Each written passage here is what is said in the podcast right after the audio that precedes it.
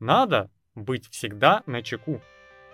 И именно твоя прокачанность внимания, прокачанность твоих навыков, умение предсказывать, и даже вот это спокойствие, когда на тебя сигналят, кричат, выполнить задуманное, то есть снизить скорость э, из-за вероятности высокой аварии, это спасет как минимум собственную шкуру.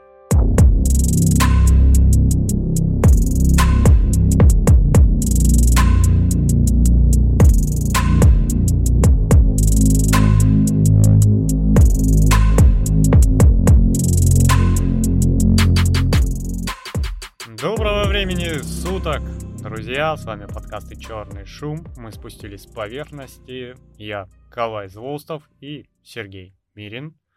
Здравствуйте. Здравствуйте всем. Так, ну рассказывай. Как обычно, я начну тебя с вопроса. Чё, как? Как день провел? Как дела? Ты знаешь, классно. Я сегодня имел возможность отдыхать, работая руками. То есть у меня был выходной день сегодня. Вот. Проснулся, позавтракал. Э, у меня частный дом. Вот. Вышел в шортах, в шлепках и давай вот как после завтрака начал ремонтировать мотоцикл. Целый день там провозился в нем. Вот. Ну, позагорал хотя бы. Да. Позагорал. Позагорал хотя бы. Я тут сижу, такое слово мелькает. Выходной. Я такой, вау, как это? Как это? Как это делается уже? я не знаю, я давно не был на выходных. Ну, блин, вот согласись, у меня тоже такая штука есть. С машиной так не работает. Когда у меня что-то ломается, я туда лезу. Мы с тобой уже проходили это даже с моей машиной, тот же, когда генератор вкручивали. Для меня это, ну, прям, я бы этого не делал. Вот, не хочу. Прям стресс, да? Да, это и стресс, и неудобно, и вот постоянно это. Вот мотоцикл, сколько я лет катаюсь, вот ты занимаешься, что-то ковыряешься, такая медитативная штука. Mm-hmm. И в целом, ну, бывают, конечно, везде бесячие моменты, когда там особенно чистишь карбюратор, это с ума сойти можно.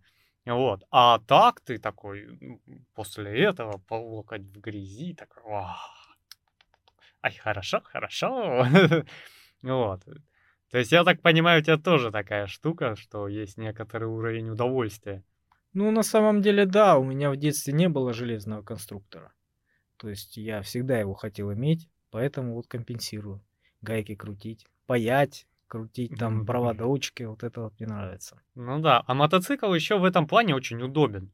Потому что, ну ты с какой стороны не зайди, практически всегда у тебя любая деталь доступность. Да, да, все вот оно. А когда у некоторых людей а, машины такие довольно проблематично, когда туда залезть руками. На меня намекает. Это да, просто это караул. Вообще... А другое дело, там КАМАЗ или грузовик, да, открыл капот, вот оно все. Вот ну, такую знаешь, гайку открутил, это... и пол двигателя высыпалось. Там, ну, я не знаю, я видел КАМАЗ, как открываются капоты на этих тягачах. А, вся, вся кабина. кабина. И вот что-то она не очень сильно открывается. Я подозреваю, там тоже есть сложности, особенно с деталями, которые находятся с той стороны. А тут у тебя двигатель, ну, он вообще вот, вот, вот так вот. Ты обошел с той стороны, ковыряешься. Обошел с той стороны, ковыряешься. Надо спереди, надо. Сзади там, да, ты, тебе надо крышки пластиковые поснимать, чтобы там со стороны карбюратора подлезть. А так вот, пожалуйста. Ну, всё. знаешь, какой минус огромный, вот я считаю. А, труднодоступность запчастей – это прям, прямо боль. Прям тяжело найти. Я этот мотоцикл брал с учетом того, чтобы его можно было ремонтировать. И отзывы в интернете, как обычно, эти диванные эксперты пишут, знаешь. А я читаю, так как я не разбираюсь, я читаю угу. все. Вот. И там говорили, вот, это самый классный мотоцикл, он очень надежный. В любом хлебном магазине можно купить все запчасти вообще без проблем. И вот я хожу, когда как дурак по городу, в три магазина вот самых а, основных у нас в городе попадаю, и говорят, нету. Ну нету этой запчасти. А когда будет, неизвестно. Я говорю, блин, я этот мотоцикл специально брал, чтобы были. Ну вот иди в хлебный покупай. Нету. Ну, я скажу так, вот я с этим столкнулся, когда нету. Вот со своим сейчасшним мотоциклом. Потому что у нас в городе, ну, я бы не сказал, что прям нету. Я ж не всевидящее око. Но я ни разу не видел такой же мотоцикл. И если ты открываешь Авито, там, ну, один, ну, два, где-то в межсезонье висит. Все, их нету. И у меня ощущение, ну, либо люди их не продают, либо сразу разбивают, либо Да, это может быть просто нет. либо хорошо, либо плохо. Да. И при этом я такой запчасти. Но в целом, да, учитывая, что я мотоцикл брал в салона новый, а, тросики, колодки, вот вся эта мелочевка, вся-вся мелочевка, которая у тебя в расходниках есть. Она есть на китайских э, магазинах, сайтах. Она в большинстве в прошлом году. Сейчас вот э, ситуация, с которой мы столкнулись, она вообще изначально зародилась с того, что у нас оптовые закрыли. И все эти продавцы, которые КАМАЗами возили эти запчасти, сейчас ты как с факелом в пещере бегаешь, не знаешь, где их найти, понимаешь? Когда ты приходил, у тебя вот так огромная стоит э, площадь, вот так вот грузовики, и у тебя с запчастями от вот этих мотоциклов, особенно от твоего, стоит КАМАЗов 6 полных. И ты им просто такой, на, вот это надо. Он так вглубь ушел, возвращается на 150 рублей. И вот они были спасением, потому что мои колодки в магазине, которые у нас... Э, мои колодки стоили э, в этом шедевральном магазине 1250 передние. Я приехал, у меня такие 200. И я такой, дайте три, пусть будут. Вот. Но опять же, у меня сломалась специфическая запчасть, кронштейн, который держит у меня, получается, на себе лапку переключения передач и подножку, на которую ногу ставить. Цельная, да, такая вещь? Да, цельная фиговина с вот этой балалайкой, которая переключает с шариково-подшипниковой. Она сломалась. Первый раз мне ее заварили с горем пополам, но учитывая, что это Мини, это слабое место. Ну да. И все. И эта штука сломалась второй раз. И на этот раз решила не на три части сломаться, а на все шесть. Но чтобы наверняка она просто как лего разобралась. И я такой, ну, понимаешь, там же еще плоскость. Ты когда выставляешь, у тебя идет штанга, которая на коробке переключает передачи. И ей нужно соблюдать вот эту плоскость, чтобы переключить передачу, да? Она же тянет вперед-назад, по сути дела, и все. Вот. И если ты сваришь чуть-чуть покосивши, она будет как-то неправильно переключать, она тебе либо убьет сальник в коробке, либо сама отойдет в мир иной. Либо тяжело будет переключать. Да, либо будет переключаться э, через раз. Поэтому я решил, что надо новую. И знаешь, я открыл для себя, причем очень давно, еще когда у меня был э, Stealth Flame, открыл одну интересную вещь. Ты заходишь на AliExpress, слушай, во второй выпуске подряд, не, не реклама. Не рекламируем Алиэкспресс, просто жизнь такая. вот. И ты заходишь, а запчастей нет. Или они дорогие, как у нас в магазинах. И ты такой, чего? А потом на тебя сходит снисхождение. Где-то на форуме. Или на какой-нибудь сайте, на каком-нибудь. Случайным образом, после долгих дней поиска, ты узнаешь, как твой мотоцикл называется в Китае. И когда ты узнаешь это название и вбиваешь его в Алиэкспрессе, ты получаешь все. Я нашел задние ручки пассажиров, полностью пластик комплектный на свой мотоцикл. Этот кронштейн, подножки, двигатель целиком с навесным. Все, амортизаторы, крылья, фары. Приборку не нашел? Нету, не знаю почему. Так, а ты на иероглифах э, его узнаешь? Нет, там он называется примерно Лонсин LS150A1235-800. А Причем, скорее всего, он даже лучше качеством, чем вот этот. Возможно, чем экспортный, да. И ты такой смотришь, да, твой пластик, на нем еще название не как у меня вот это CR5 написано, а там что-то CR5, э, более такие аккуратные буквы, а, уже, ну, красиво нарисованы. У меня еще криво наклеена наклейка, но я не собираюсь сдирать лак, чтобы переклеивать, бог с ним. Вот, и звезда их китайская, все дела, короче. Выглядит поприятнее, как-то, ну, более сбито, прочнее. Вот. Да, стоит денег, но если взять, допустим, мой кронштейн, который мне вышел 4000, по-моему, и взять японский вот этот мотоцикл, который сейчас, ну, обычно десятилетней давности, может, чуть старше. Такую же запчасть можно малость охренеть. Потому что она стоить будет запросто там тысяч пятнадцать. Вообще не вопрос. Вон, жаловался наш знакомый, который на BMW мотоцикле ездит, что грянул кризис, и ему, чтобы сейчас колесико заднее поменять, 50 тысяч надо. А оно у него варено, ему надо менять. И все. Понимаешь? И у меня диск, там что-то стоит 4 тысячи. Целиком. Ну, у меня где-то пятерку, я смотрел. А, нет. По-моему, рублей 7. Я смотрел. Ну, они там разные, и тюнинговые, и такие, как у меня. Ну, плюс-минус цена одинаковая. Ну, там Да. в тысячу разница. Знаешь, вот насчет вот этих э, экспортных вариантов и внутрирыночных, я недавно смотрел какой-то ролик, какой-то из э, блогеров известных э, по- про мотоциклы, обзорщиков. Ну Вот, рассказывал такую историю. Вот, говорит, э, есть китайские мотоциклы, да, и есть китайские мотоциклы, которые для нашего рынка Мгм. которые доходят до нас с тобой. Вот. И это большая разница, потому что в Китае, например, завод дорожит своей репутацией, он выпускает качество, потому что он работает на перспективу, да, и дорожит своим именем, брендом. Приезжает какой-нибудь там, а, ну, русский, например, там, россиянин, да, приезжает и заказывает партию. И говорит, я готов за эту партию не столько, сколько вы продаете, а гораздо меньше заплатить. Там, ну, на четверть, на треть меньше заплатить.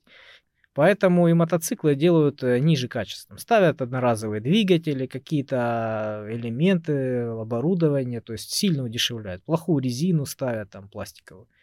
Вот. И до нас... А, и говорят, шильдик свой мы не будем ставить здесь.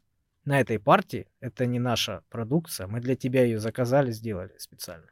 Вот, шильдик где-нибудь в другом месте. Поэтому, если он там а, Тянь-Вань, как-то так называется, да, то к нам он приезжает Мега Спид, Супер Рейсер и все остальное. Да, То есть не под тем брендом, он уже другой, это пластилин приезжает. да, но вот отличались качеством стелсы, мотоленды, Кая. И все.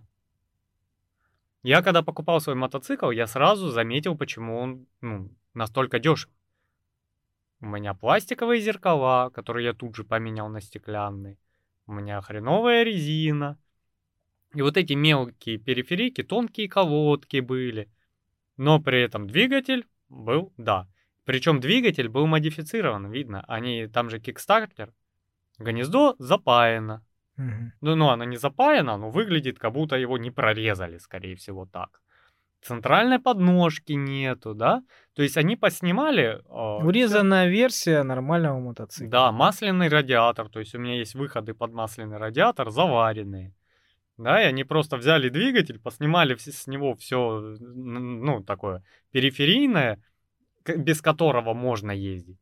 И все, пожалуйста. Ну вот и скажи, нормальный же у тебя мотоцикл? Да. Ты доволен? Нормально? Да. Вот. А представь себе, он раза в два был бы лучше. Было бы еще лучше. Но я знаешь, к чему вот... а, Вот тебе и Китай. Скорее всего, вот двигатели одноразовые, это как раз вот эти фирмы, которые к нам приходят как некий рейсер Super Street 2.8 Sport, да, а которые у нас выпускаются, приходят к нам массово, как Motoland. То есть у нас, если так заглянуть в магазинчик этих мотолендов, стоит а, вариаций штук, наверное, 12-15. Да. Где? В городе? Да. То есть там есть э, очень интересные варианты, которые сделаны под BMW GS, который гусь. Меня очень поразило. Он э, тур эндуро, он высокий, там вот эти крылья, там крепление под кофры, удобное сиденье, все дела, но двигатель стоит такой же, как у меня. И я такой, и что мы с ним будем делать, если он, ну, вот, вот такой вот.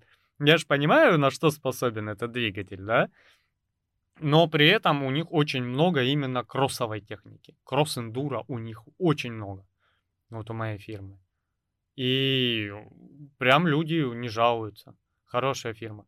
Вот. Но при этом, вот ты привел пример, как делают на экспорт хуже. Я почему-то вспомнил сразу Японию. Ну да. Потому что праворукие машины надежнее. Используются другие металлы, другие сплавы, другое качество Толщина отделки. двигателя даже больше. Вот У них же мало металла, по-моему. Да. То есть они выпускают, у них же еще очень интересная система. То есть э, тебе выдают кредит на машину. Спустя определенный срок эксплуатации машины, не знаю, не буду врать, но, допустим, 5 лет. Через 5 лет твоя машина облагается более крупным налогом сразу. А, то есть тебе выгоднее свежую брать, да? Да. Чем Что они старую? делают? Они берут, сдают эту машину, им пересчитывают кредит с учетом стоимости новой машины. И они, продолжая платить кредит, покупают новую машину. А эту берут и Владивосток. И все время с Волгодонском почему-то путаю. Ну, они рядом. Да, поэтому ты смотришь, вот от них техника, когда приходит, э, я помогал знакомому покупать мотоцикл с Японии, прям первые руки. И ты открываешь, у тебя там вот так вот наклейки. То есть каждое ТО, они приезжают, им клеят наклейку, осматривают, меняют масла, фильтры чистят, ну вот вся эта обслуживание. Клеют тебе под сидушку наклейку. И ты смотришь, и там вот реально их там штук 7-8 этих наклеек друг на дружке наклеены ТОшные. И смотришь, последняя была там, ну, вот определенный промежуток до того, как это все перевелось на склад, со склада на аукцион, с аукциона на пароход и в нашу сторону. И пока оно к нам плылось, вот как раз вот эти там, может, даже несколько лет. Вот, мотоцикл не был. И он в идеале. И у нас такой, знаешь, на вторичке смотришь на мотоцикл и такой, я на нем доеду до дома. Продавец такой, ну не факт, понимаешь?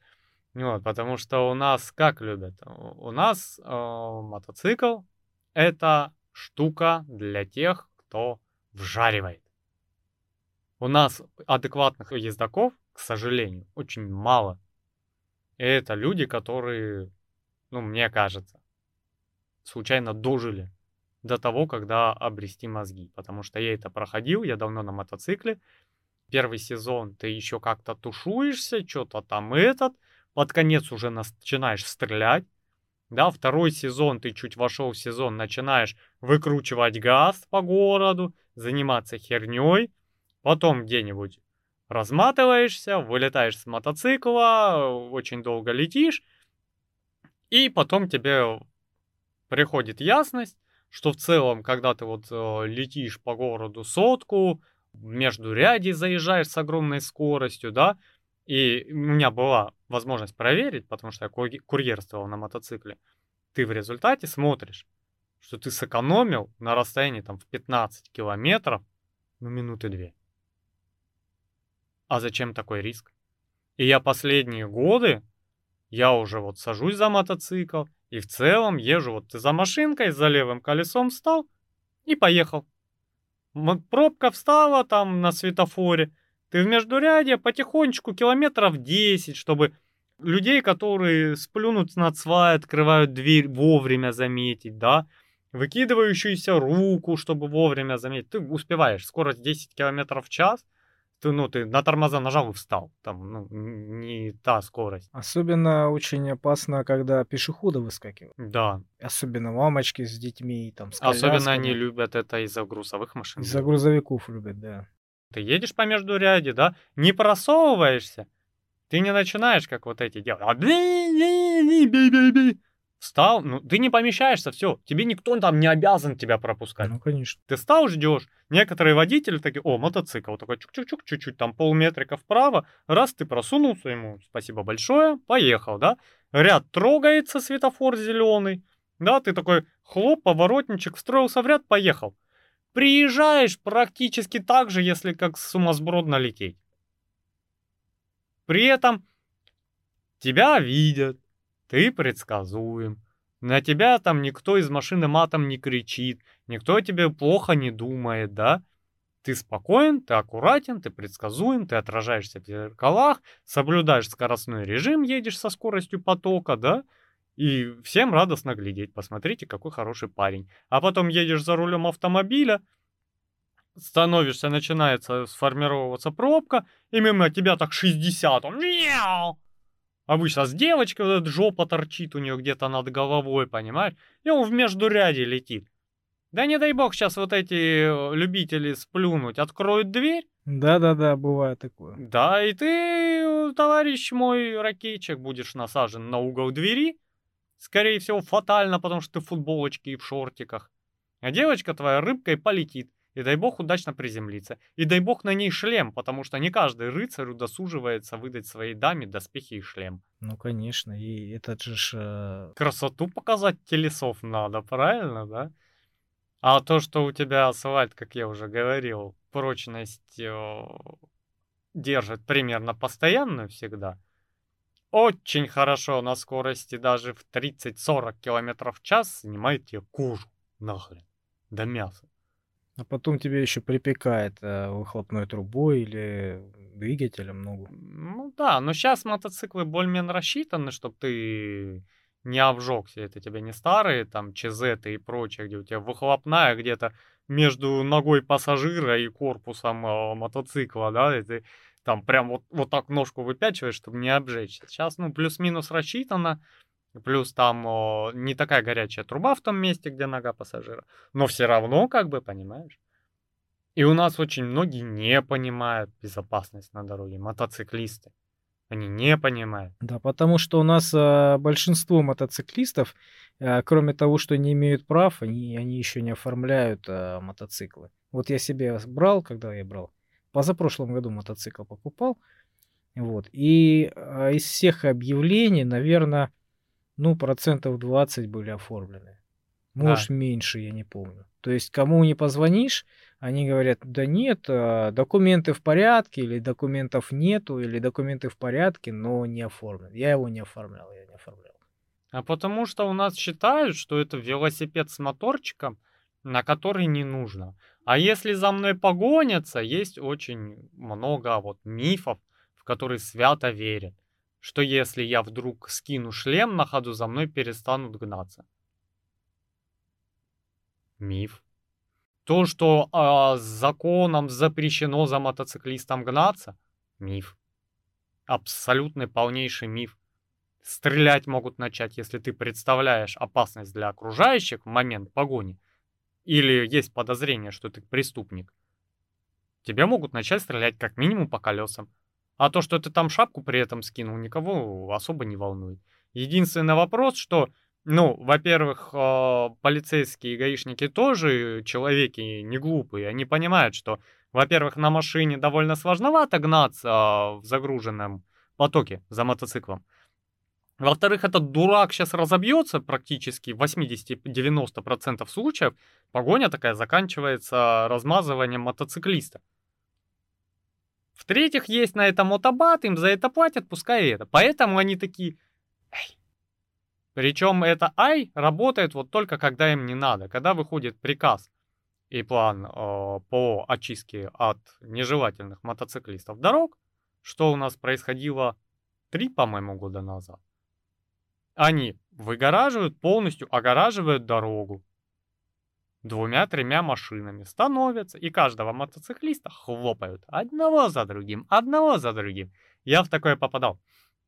Очень интересно. Ты едешь, а я с пассажиром, с нашим поваром еду, у меня все чики-пуки. Даже страховка, которая на мой мотоцикл оказалась 490 рублей, что стоит. Я такой, а что я раньше так не делал?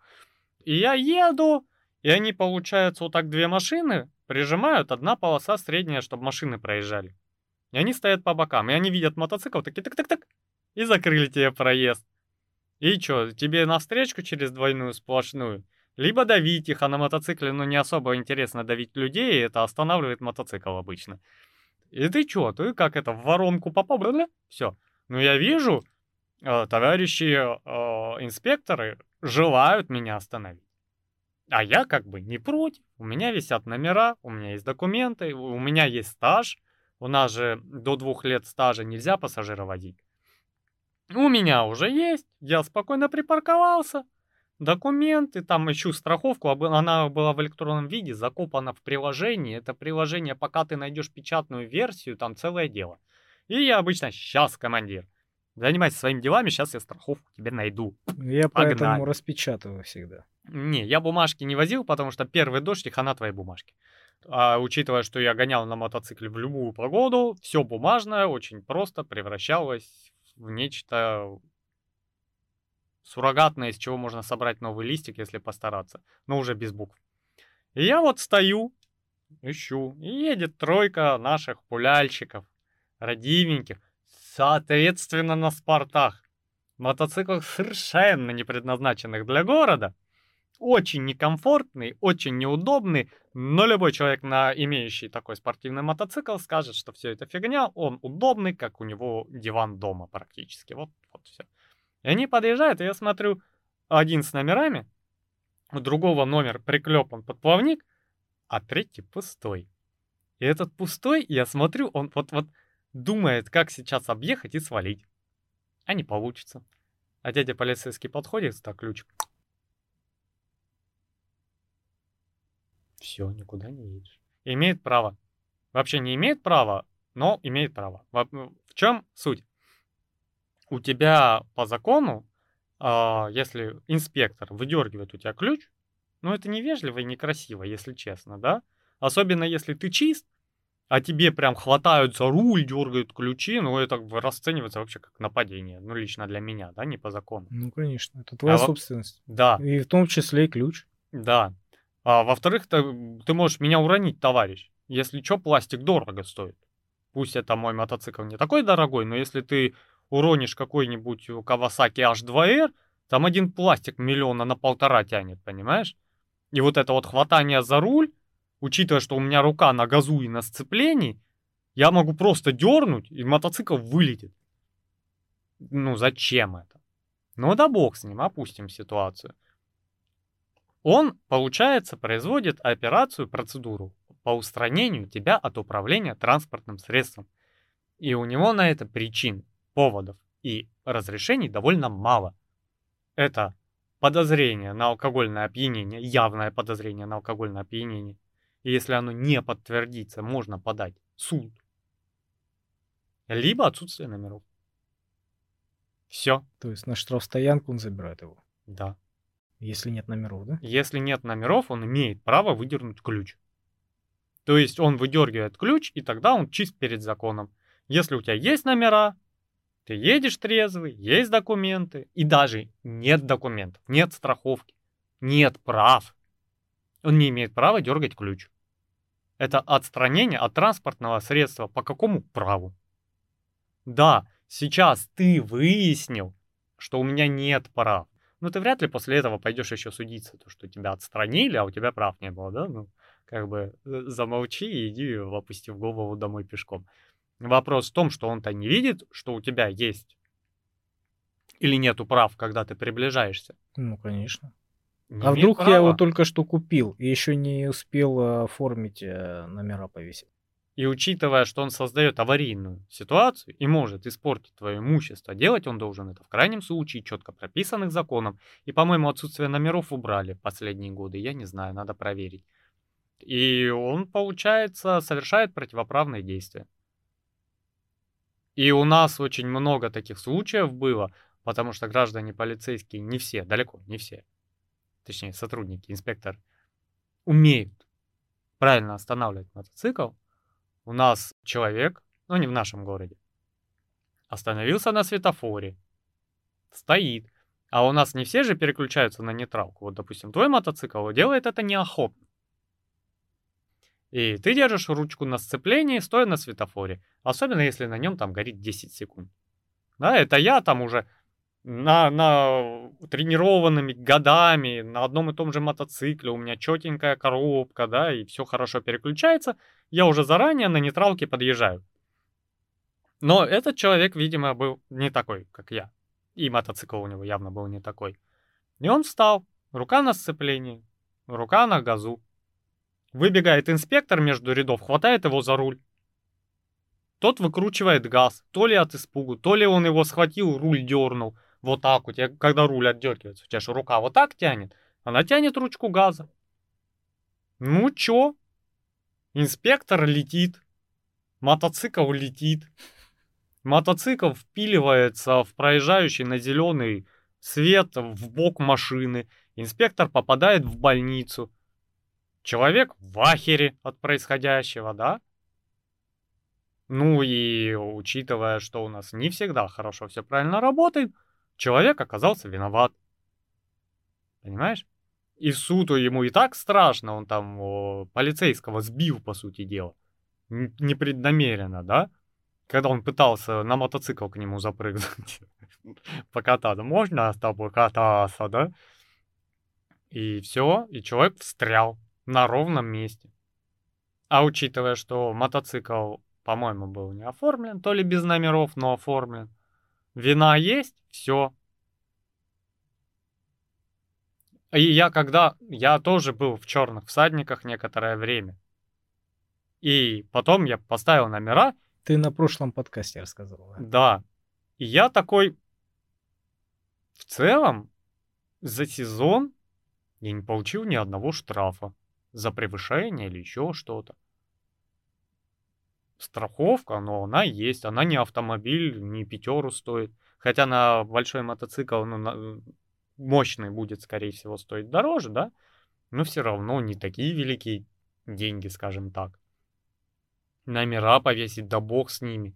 Я не летаю. И город не для этого.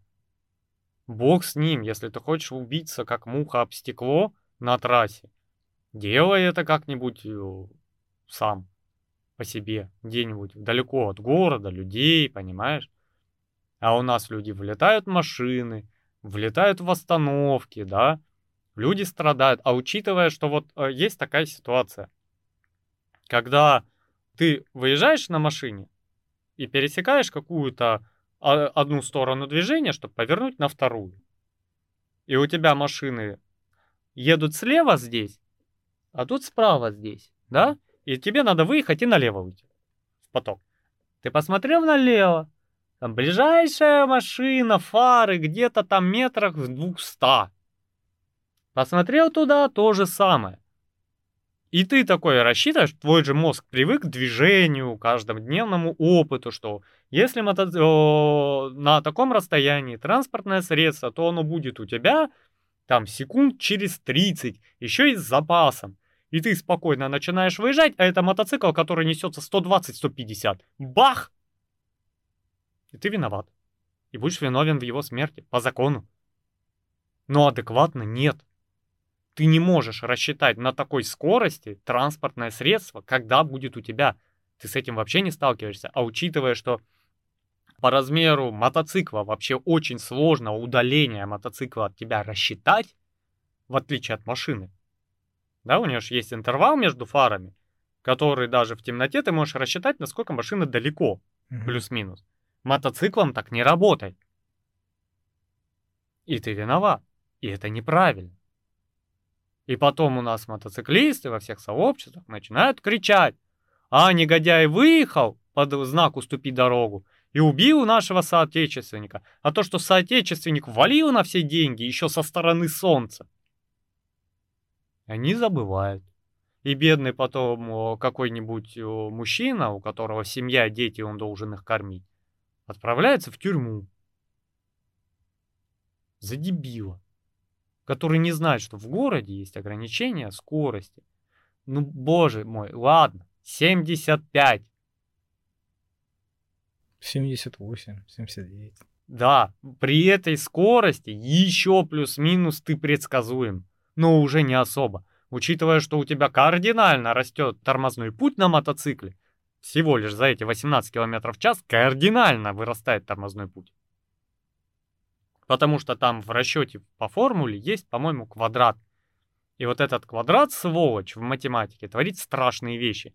Потому что он начинает квадратично умножать у тебя всякие последствия. Когда у тебя там простое скорость на время получается определенная дистанция, когда у тебя, допустим, появляется в скорости квадрат, у тебя каждое новое умножение дает сумму гораздо больше. И даже едя 79, ты уже менее предсказуем, уже менее заметен. Ты будешь дольше тормозить. И все вытекающие последствия. А если 120? Сколько остановка занимает даже на современном мотоцикле с АБС, с трекшн-контролем, со всей фигней? Ну, явно больше 100 метров. Там большой тормозный путь. Да. А учитывая, что машина из дворов вот так выныривает, он посмотрел налево, ему надо налево повернуть. Он посмотрел налево, хрен знает где какая-то фара. Посмотрел направо, окно. И выезжает. Он не ожидает такого резкого приближения к себе. Да. Я один раз э, попал в ДТП в небольшое, упал на, на мотоцикле а, из-за одного автомобилиста. То есть э, ситуация такая была. Я ехал, пересекая перекресток. Ехал по главной, у меня был зеленый. А люди э, поворачивали налево. То есть они меня уступали. Вот. Я спокойно ехал, мне еще зеленый, я газу дал, чтобы успеть спокойно проехать. Я смотрю, они стоят, ждут. Две машины. Вот. И э, начинаю приближаться к этой машине, и он подумал, что я медленно еду, и решил, что проскочит, начинает ускоряться. То есть он прямо мне переграждает путь. А у меня тормозной путь большой. Вот, я, получается, прямо на него еду. Он только поехал и сразу остановился. Решил, передумал. Я понимаю, что он поехал, понимаешь, и я, я, я уже его не объеду. Я уже, э, ну, ближе к его задней части. Я уже вот он, рядом с ним. И он бах останавливается. Я думаю, ну хрен с ним. Объеду его сзади. А сзади него вторая машина, которая следовала за ним, уже приблизила вплотную. То есть я между ними уже не проскакиваю. И что мне остается делать? Вот он выехал, дергался, дергался, взял и встал прямо передо мной. И стоит, ждет. Как будто я мгновение, в мгновение ока возьму и объеду его спереди. Ну как это возможно? И стоит, ждет, понимаешь? Ну вот, я тормозился, тормозил, тормаживался, тормаживался. Ну, пришлось мне положить мотоцикл на асфальт и вот на нем как-то проехаться. Ну, ты тормозом сорвал переднее колесо. Либо плохие тормоза, либо плохая резина, либо плохое покрытие. Самый эффективный способ снизить на мотоцикле скорость – тормозить ровно, прямо, не падая. Как только ты мотоцикл роняешь, он превращается в скользящий, как по льду, снаряд. Нет, ну мне немножко не хватило. Просто я понимал, что мне не хватит тормозного пути, я не успею остановиться, и там чуть-чуть было. Поэтому он повалился на бок, у меня поцарапался мотоцикл, загнулась ручка, вот, и он проехался по асфальту немного. То есть это не была там бешеная скорость, я не несся как сумасшедший. Я ехал с разрешенной скоростью где-то около 60. Ну, это понятно. И нас... он еще посмотрел такой, а чё ж ты меня не объехал? И уехал, понимаешь? Я стою на перекрестке, как дурак, понимаешь, с этим мотоциклом, у него уже бензин растекается, я его кое-как поднял, он уже весь кривой, а, потресканный, поцарапанный, и он уехал спокойно, понимаешь? Да, у нас разные случаи. Вообще, э, я в один момент понял, ну, я пару раз попал в каверзную ситуацию, но я, э, наверное, поступил очень правильно, что после первого года, двух, наверное, лет, первых, всяческих неприятных ситуаций, понял одну вещь. Надо учиться тормозить до последнего, до талого тормозить. Ронять мотоцикл нельзя ни в коем случае. Тем более специально. И еще одну вещь понял, что со светофора нельзя выкручивать газ. На мигающий, вот у тебя, знаешь, какая? Три, два, один. А! Нет, нельзя. Потому что у нас очень много машин доезжают в этот момент. Очень много. Они вот на оранжевую, он же еще ускоряется, и он не успевает затормозить, и он пролетает когда уже посередине включился красный. А еще тот, который э, решил в последний момент на оранжево остановиться, а сзади него решил его объехать и быстро успеть. Да. И вот он из-за останавливающейся машины выскакивает мгновенно, и ты его можешь не увидеть. Да, а учитывая, что мотоцикл у тебя ускоряется гораздо быстрее, то ты тут же попадаешь в неприятную ситуацию, в которой будет он виноват. Причем недавно была ситуация, у меня знакомая судилась, ее на трассе подрезали, она улетела в отбойник, машина в хлам, восстановлению не, при, не принадлежит. Есть запись с регистратора. Суд сказал, нет. Нет. Вот, вот так вот бывает, понимаешь? И нельзя, я вот смотрю, светофор включился, уверенный зеленый. Я так еще, поглядывая налево-направо, начинаю это. Если я хочу ускориться, на мотоцикле от этого не избежать никак, тебе хочется ускориться иногда. Это мотоцикл, он провоцирует. И чем он мощнее, спортивнее, а если там еще студенточки какие-то идут с оголенными ягодицами, чем у них там голень, как оно называется, части тела, и ты такой, обычно так происходит, то делай это, вот ты проехал перекресток, да, и показал, что у тебя там в штанах болты гайки, а не просто там какие-то стейки мясные надо знать время, место, где ты можешь сделать. Даже если ты нарушаешь какие-то правила, в частности скорости, ты должен знать, где ты это сделаешь без последствий. Контролируемо, там нету выездов со дворов, там нету бегающих пешеходов, там нет неожиданностей и прочего. Да, надо особенно, особенно надо понимать, что опасные участки там, где э, плохой обзор и пешеходные вот переход. Да. Слепые они, повороты. Они могут очень быстро выскакивать, эти люди, и собаки. В общем-то, тоже у нас собаки научились, ты заметил, бегать по пешеходным переходам. А она стоит, ждет, пока люди пойдут, и тоже такая идет. А Вообще, бывает и без людей. И без людей я такой, блин, у нас собаки умнее некоторых пешеходов становятся. Да. Причем стоит, она ждет. Да. определенного момента, когда она не понимает, что светофор сигнал, или не понимает, когда он пищит, знаешь, есть такие пища, пищащие. Вот, она стоит, ждет, когда машины начнут останавливаться. И тогда она идет. Да. Я реально, я иногда такой, собака ждет перехода, ну, неконтролируемый пешеходный переход. Да, да. Ты да, останавливаешься да. и пропускаешь собаку. Это прям вообще я так мило. ну вот. Ну, я же говорю, это мотоцикл, это гора ответственности и навыков. И вот, кстати, торможение это основное. У нас очень многие боятся тормозить передним тормозом и считают, что это вообще нельзя делать. Ни в коем случае это опасно. Я так удивлен был. Я такой, чего? Ну, было у меня несколько раз падение на скутере. У меня скутер был до этого. А, и у меня были разные тормоза. Сзади у меня были барабаны, а спереди диски. То есть они хватали а, по-разному. Да. И если в экстренной ситуации ты сразу вот на, на ручке руля, у тебя две, два рычага и оба тормоза. Вот. И при экстренной ситуации ты их сразу оба зажимаешь мгновенно. Передняя колом стала, потому что там хорошие тормоза дисковые, а задние нет. Поэтому задок еще наезжает на, пере... на передок, который у тебя колом стал, и тебя начинает крутить, падаешь. Ну ты понимаешь, что это неумение тормозить? Ну да. У меня... Э... Не, ну экстренная ситуация у тебя. Ты мгновенно. Знаешь, что? По, по привычке. Ты организм свой научишь делать правильно, и он в экстренной ситуации сделает правильно. Понимаешь, у меня тормоза спереди хорошие. Они хватаются.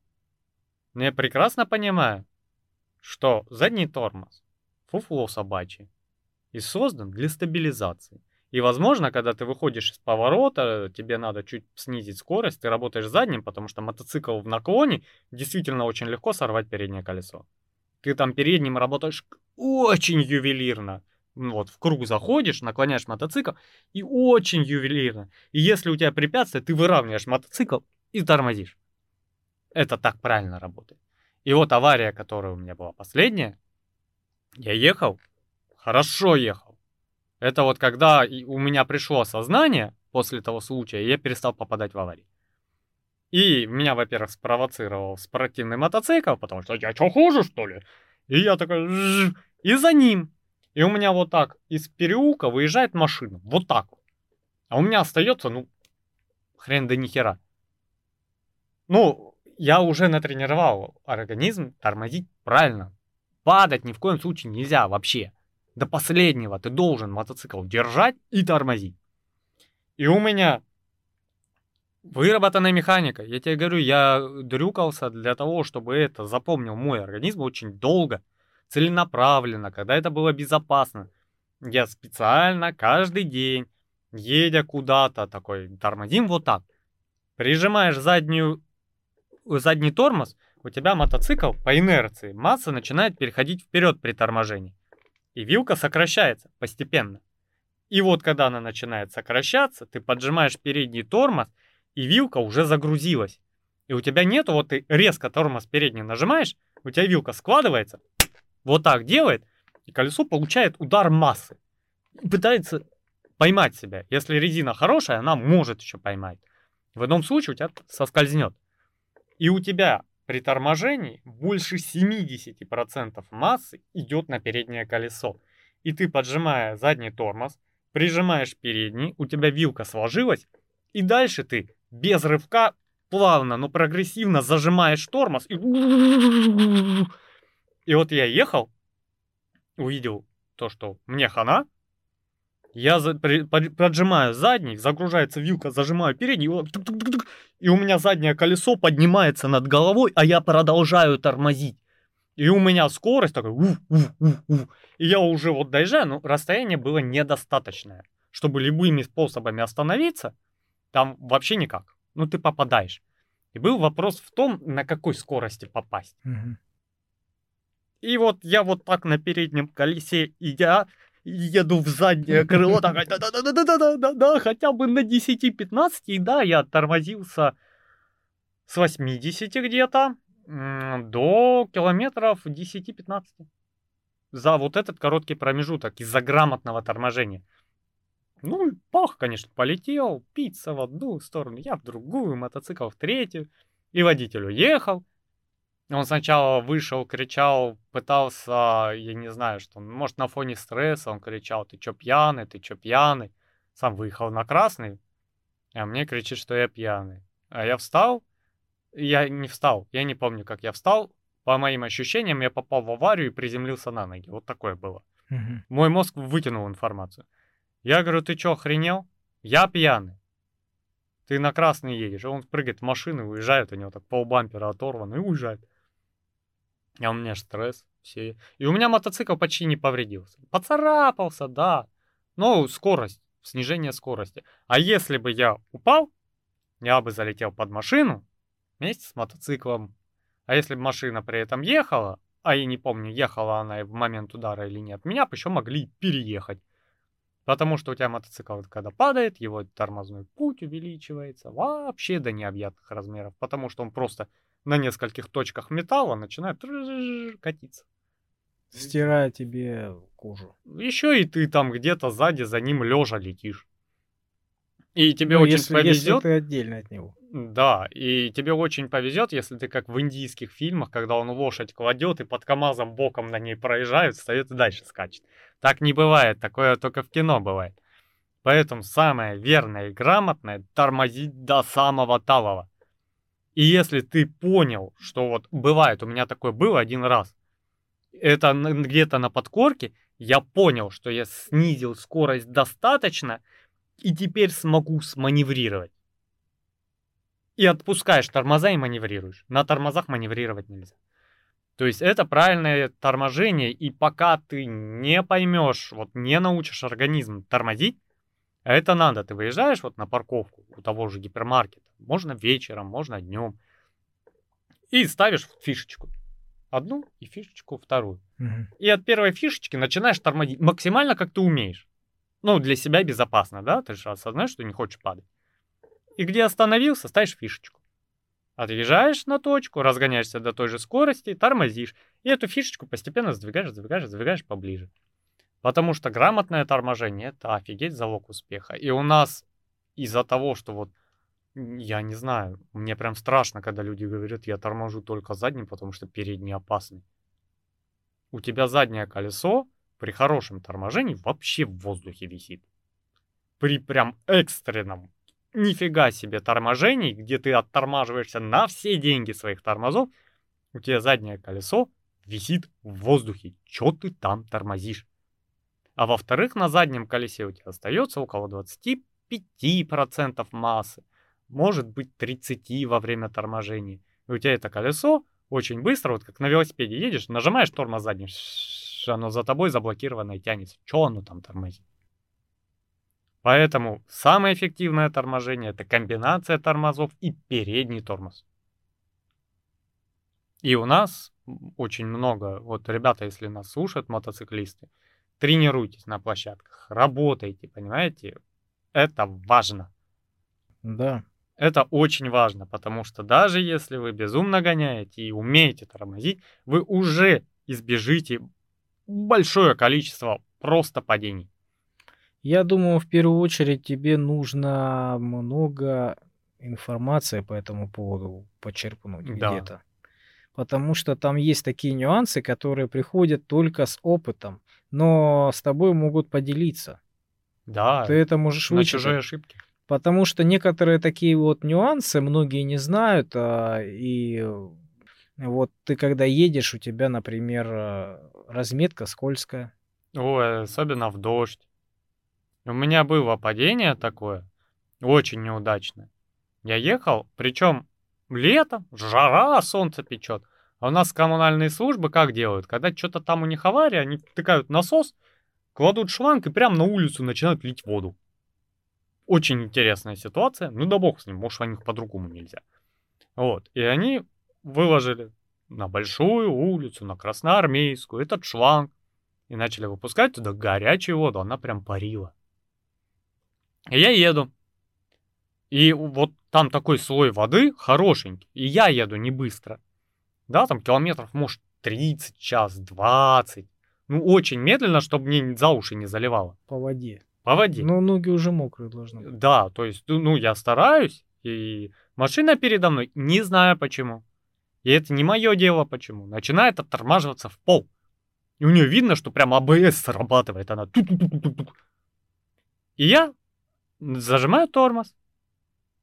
И у меня мотоцикл такой... Как просто вот горячим ножом по маслу. Фу! Вообще, я только коснулся тормоза. А у меня получается я потом посмотрел это место, как раз вот эта стрелочка э, перед светофором ехать прямо. Угу. Колесо было прямо на ней. И оно, оно под водой, оно прям вот как... Как слизь, наверное. Как слизь, да, оно прям вот лед-лед. И у меня мотоцикл в одну сторону и катится, и я такой на колени, у меня я же в защите всегда, и я на коленях просто еду как звезда, знаешь, разгоняется с микрофоном по сцене едет, и я такой еду на коленях. Привет, Олимпийский, да? Да-да-да, вот так можно делать. И рядом со мной вот так таксист едет и просто в окно смотрит, а я на него. И я такой на коленях, он на машине. У меня мотоцикл. И я такой, блин, ну хоть на встречку не вылетел. И мы на боку так примерно одинаково и приехали. Я на коленях, мотоцикл на боку, таксист справа с обезумевшим лицом. Он просто в шоке. И он такой остановился, все нормально. Я такой, не знаю.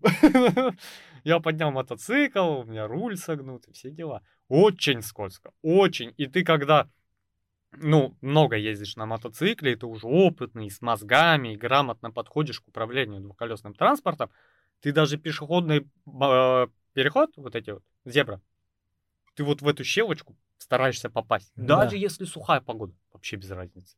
Ты вот прям вот раз и и вот, вот прям даже по вот такой. Да, потому что и тормозить на ней не очень хочется. Вообще не хочется. Э, не хочется тормозить на повороте, где щебень раскинут. Тоже это, падал. это вообще. Я помню, я еще маленький был, я с отцом ехал мимо, и он еще как-то заметил, обратил внимание, кто-то рассыпал щебень, ну там какая-то машина ехала, и прямо на повороте. И он говорит, вот это смотри, сынок, вот это вот место особенно опасно для мотоциклистов.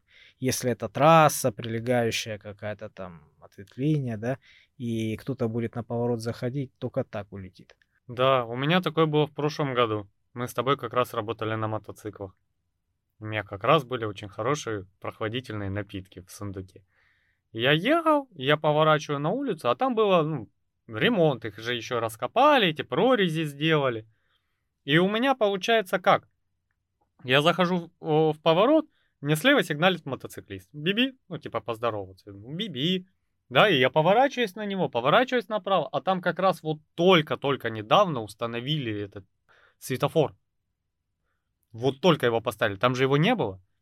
И я поворачиваюсь на мотоциклиста, поворачиваюсь направо, у меня пешеход, и я начинаю выравнивать мотоцикл, чтобы притормозить, и начинаю задним уже тормозить, потому что в повороте можно, если осторожно.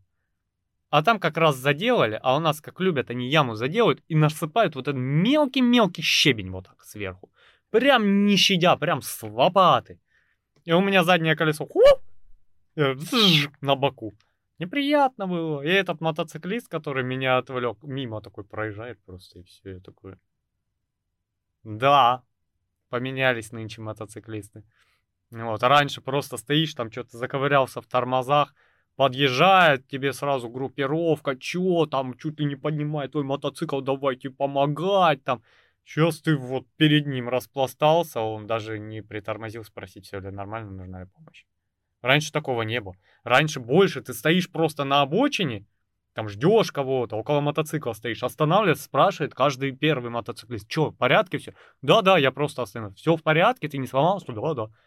А сейчас какая-то вот новая партия мотоциклистов, никакого вот этого мотоциклизма Ну, может нет. быть, э, не разбирается в технике. Он разбирается, как ручку газа крутить, как И больше тормоз ни в чем не бу- Да, разбирается. что, что он там остановится, если он не, не разбирается в этой технике. Ну подожди, в чем вопрос остановки?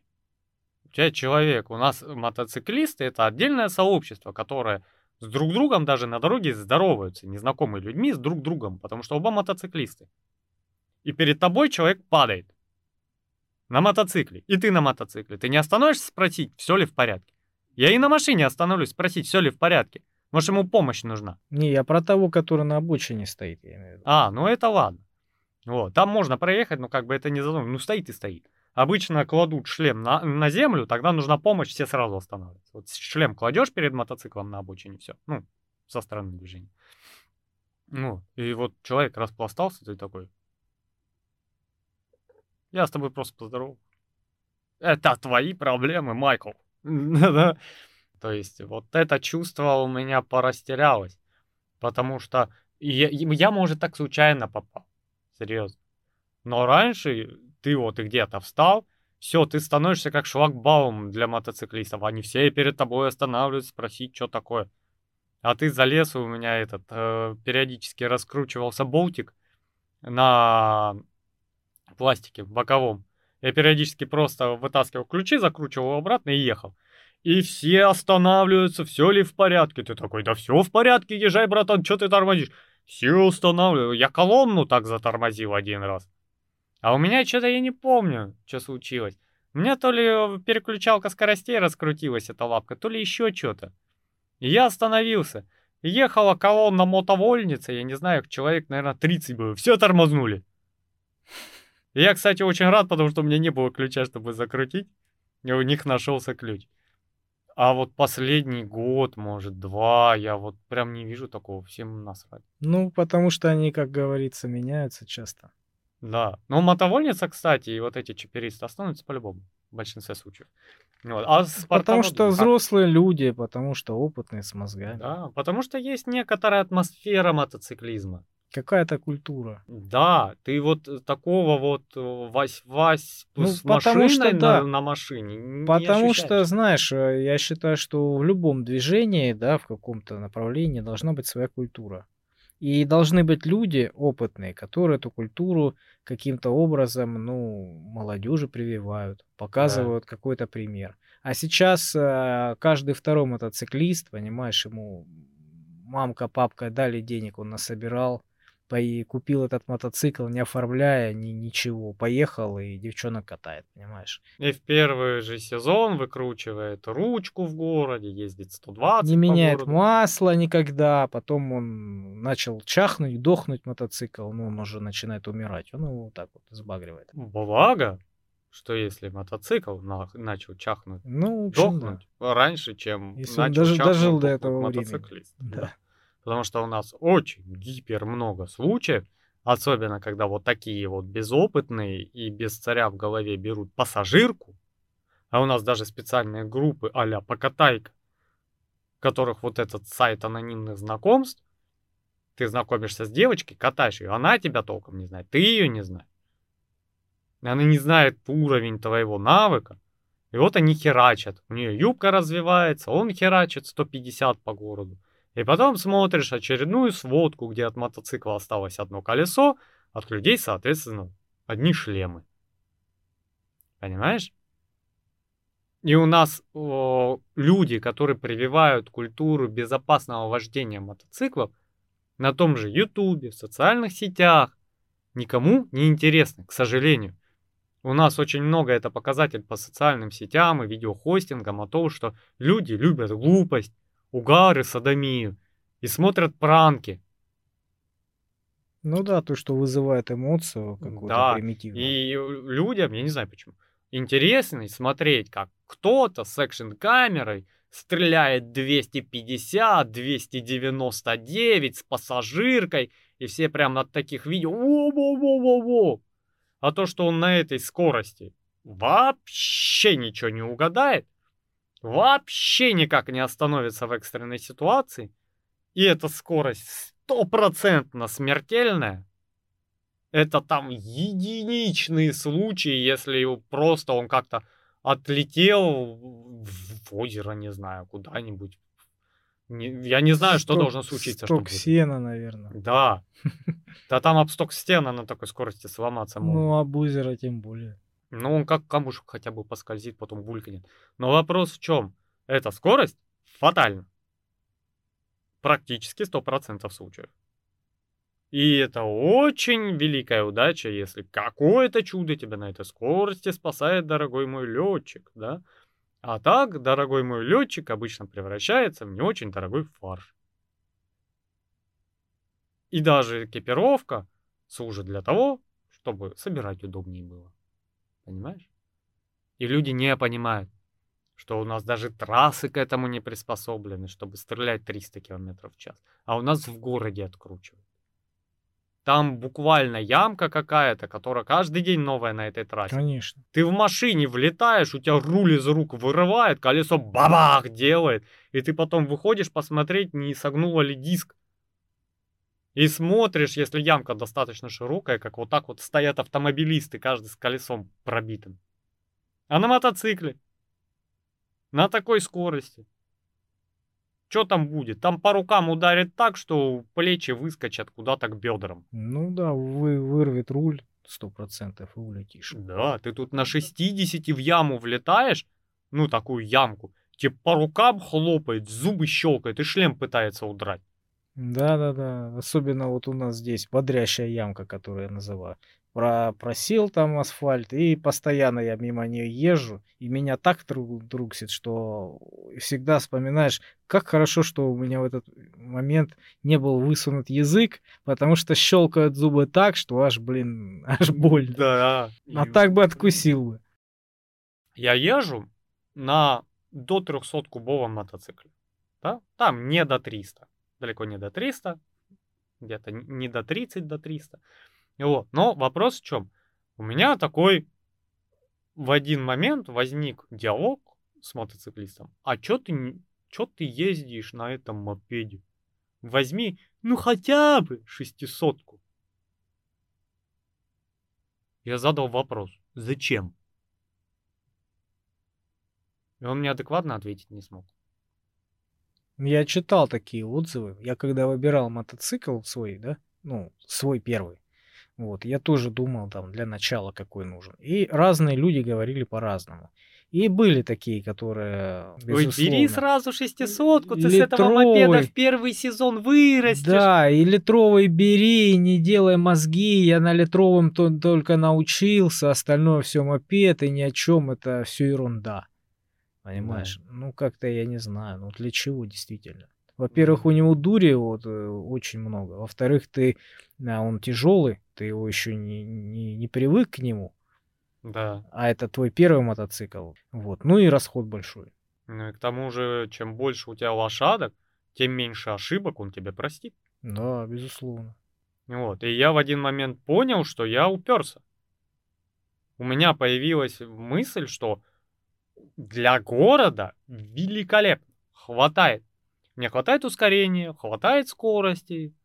И, понимаешь, мне, имея мотоцикл, у которого максималка 140, ну это прям аж выжимаешь из мотоцикла все соки, 60, это нормально. Но когда я имею мотоцикл с максималкой в 300, то 60 это вот такой маленький кусочек в начале, на первой передаче. Зачем мне все остальное? Ну, если я жить хочу в целом. Если нет, то надо. Это очень большой запас э, мощности. Да. И я в один момент, наверное, придумал такой аргумент. Ты когда спускаешься в темный подвал, где нет света, ты берешь с собой фонарик. Как мне эти говорят мотоциклисты. Ну, запас же, запас. По мощности запас. Но я когда беру фонарик в подвал темный спускаюсь, я же не беру с собой два чемодана батареек на всякий случай. Ну, потому что я понимаю, что я в городе. И мне запас там особо не нужен.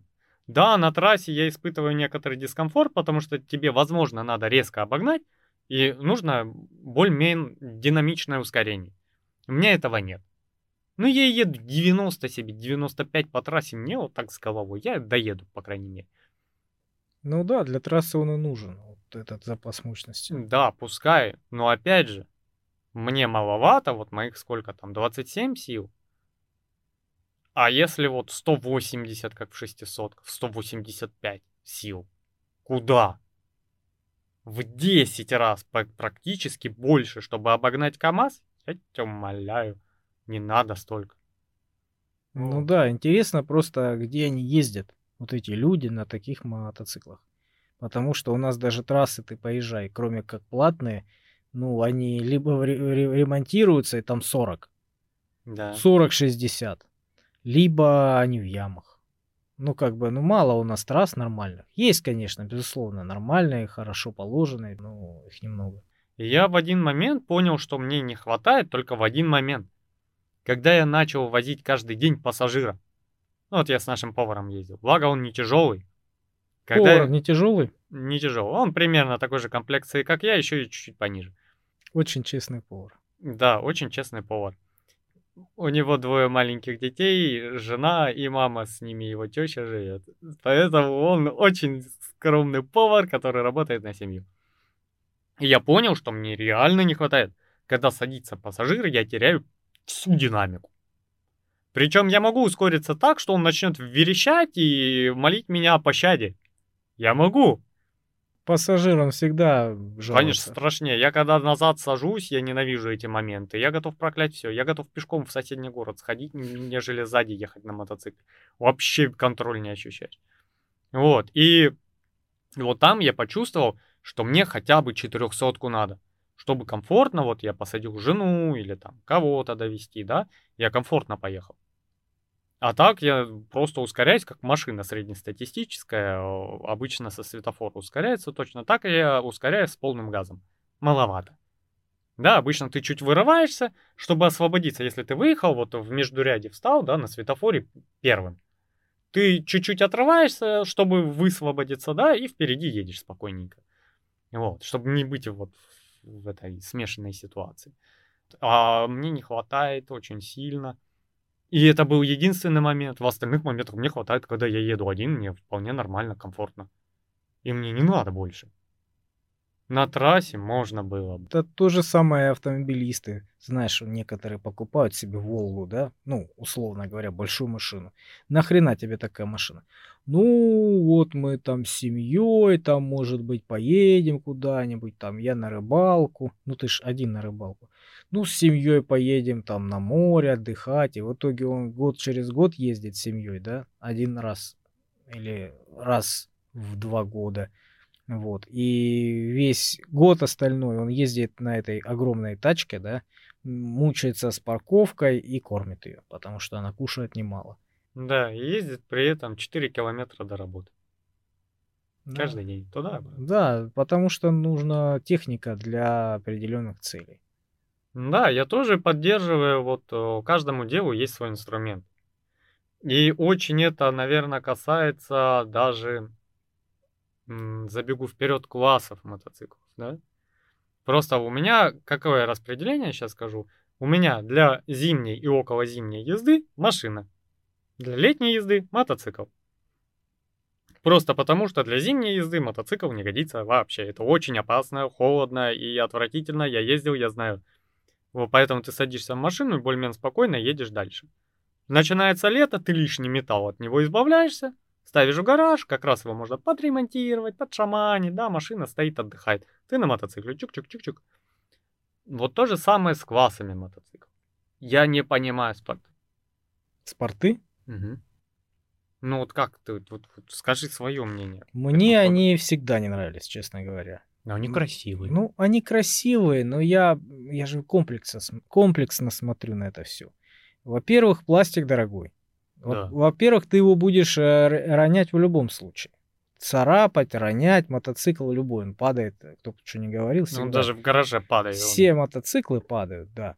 Вот, поэтому дорогой пластик. Это ты ломаешь его, это ты его царапаешь и все остальное. В-третьих, мне не нравится, что все в пластике. Ну, мне просто некиды нравятся, те, которые без пластика. Вот, поэтому мне еще не нравится их посадка спортивная в пузе креветки, да? Ну, что еще? Ну и их мощность. Нахрена она мне такая нужна? А, ограниченный радиус поворота у тебя, и да, дорогие все вот эти запчасти на него, и большая мощность, рассчитанная на идеальную дорогу. На трек. Ну да, зачем тебе это все в городе? Ты поедь по городу, блин, на обычном мотоцикле, у тебя зубы будут как у щелкунчика клацать постоянно. Вот какой нафиг спортивный мотоцикл? Да. А любой спортовод тебе скажет, что посадка очень комфортная. Но я ездил на спортивном мотоцикле. Я был в восторге. От вот этого вот? Да. Ты встаешь. Когда у тебя жопа выше головы? Да, ты встаешь а, с мотоцикла через 20 минут с ощущением, что ты эти 20 минут тягал мешки с цементом. А. У тебя восхитительно да? воет поясница. У тебя затекли руки. У тебя шея вот в таком состоянии была. У тебя шея болит, у меня еще травма шеи. Оно очень больно для меня, понимаешь? Ноги не имеют. И ты такой встаешь, вау, какая потрясающая нахрен ненужная штука. Красивая зато. Вот, я сел на R6, думаю, дай прокачусь. Сел. Ты, во-первых, ну как, я привык на своем мотоцикле, ты сидишь как на табурете, и когда ты останавливаешься, ты держишь руль и ножками стоишь, правильно? Ну, как обычно. А на этом ты вот вот так. То есть у тебя ноги стоят на полу, а сам ты вот так находишься почти горизонтально, вот в таком положении. Угу. И ты не чувствуешь безопасности в стоянии, тебе очень неудобно. Во-вторых, я же должен дать газку. Я дал газку. На первый 80. Зачем мне остальные еще 5 передач, не понимаю. Хороший автомат бы получился, только громкий. Ну, с такой скоростью, понятно, с такой скорости нельзя переключаться на вторую. Убьешь коробку очень быстро. Поэтому ты догоняешь где-то до 30-40 и переключаешься. Что делать с третьей? А литровый мотоцикл на первой делает 120, тот же Fireblade. 120 на первой передаче. Хорошая передача. Да, а если еще, если ты выжмешь газ, у тебя хорошая резина, ты, скорее всего, встанешь на козла. Если у тебя нет опыта станторского какого-то, хотя бы какого-то, ну, добро пожаловать на ремонт пластика от падения и задницы, приземленной на асфальт. Не, честно, я хочу спортивный мотоцикл. Вот Зачем? если я стану богатый, чтобы, я... чтобы на нем никогда не ездить? По или, сути или дела, трек? не, я буду выезжать и вот так проехал в выходной 10 минут. Такой весь. Ты думаешь, как хорошо жить без этого мотоцикла, да? Да. Не, ну там же не все-таки не, прям каторга, да? Это, ну, ты попривыкнешь, Ну, это дискомфортно, но это не сказать, что э, ты раком бегаешь, да? По-другому. Но долго ты так не поездишь. Долго не а по- это не для длительных, наверное, Да. поездок, да? Ты выехал, покрасовался, ощущение того, что под тобой спортивный болид, который в целом может уделать Ламборджини, только стоит раз в 100 дешевле, да? И ты с этим ощущением такой, это мое, это, это мое. И заехал обратно в гараж. Достал какой-нибудь круизер или Naked, дорожник, и поехал. Спокойно, с комфортом, как на диване. Все. Вот такое ощущение, вот чисто такое, понимаешь? Но учитывая, что я на мотоцикле передвигаюсь долго, а порой очень долго бывает, по 16 часов в день, мне вот эти все маленькие тонкости делают очень немаленькие боли. И сейчас я вот поменял руль, и я вот думаю, когда я его поменяю на более высокий? Через сколько? Насколько меня хватит? Привыкну ли я или нет? Потому, ну, сейчас видишь, у меня работа немножко другая. Я не так сильно много за рулем. Потому что, когда я на мотоцикле курьерствовал, особенно первый год, я реально выезжал в 8 и останавливался где-то в 12 в час. У меня шея вопила от боли. Просто потому что в шлеме голова весит на полтора килограмма больше. Я буквально через месяц побежал брать более легкий шлем. С нормальным классом защиты, просто на 200 грамм легче. Ну, он там на порядок, по-моему, дороже, да? Ну, так, нормально Ну, дороже. это надо смотреть модели, разбираться, много анализировать, и ты найдешь. Ну, то есть, э, в целом, плюс-минус тысяча, да, ну, плюс тысяча, и ты возьмешь такой шлем. Ну, просто большинство производителей в дешевых э, шлемах э, капсулу делают одну, а размер меняют наполнителем. Да-да-да-да. Сам, самый дешевый, по-моему, пенопласт, да? Да, да. Ну, он там специальный пенопласт, более плотный такой. Вот. Но он наполняет тебе и все. И, и делать капсулу под каждый размер дороговато. И вот надо найти ту фирму, которая делает это. Есть шлема, м, вот как у меня шлем LS2. Есть шлем, о котором я мечтаю. Он стоит 35 на Алиэкспрессе. У нас он будет стоить все 50. Тоже LS2, полностью из карбонового волокна. Мгм. Такой же уровень защиты, то есть тот же сертификат и прочее. Но он весит 900 грамм. Я о нем мечтать начал. Потому что когда я побежал на 200 грамм поменял шлем, у меня стало меньше болей в шее. Потому что устает голова, ты же ей постоянно еще вертишь, она у тебя весит на полторашку больше. Ну, у тебя и посадка все равно там полуспортивная. Я ездил тогда на стелсе. Там посадка в точности, как у тебя. М. Ну, Ну, на, на отличная посадка. да, отличная. Самая посадка. удобная посадка. Тут я не сказать. Вот сейчас руль поменял, да. Но в целом у меня посадка прямая. Да, у меня ноги чуть сильнее поджаты, все. Потому что он выше. Там по-другому расположены подножки, все. Также это и рога были, ты сидишь как вот прямо, спина прямо это. Вот. И я считаю это довольно удобно и комфортно. Вот. Отдельная стадия удовольствия. Это, наверное, хромированный бабайк. Любишь эти переделки на колесах? Это про что? Харлей. Ну, там, крузеры вот эти. Ну, Харлей, конечно, это красивый, классный мотоцикл, качественный, да, это, это просто легенда. Кто о Да. нем не мечтает? О нем все мечтают, да.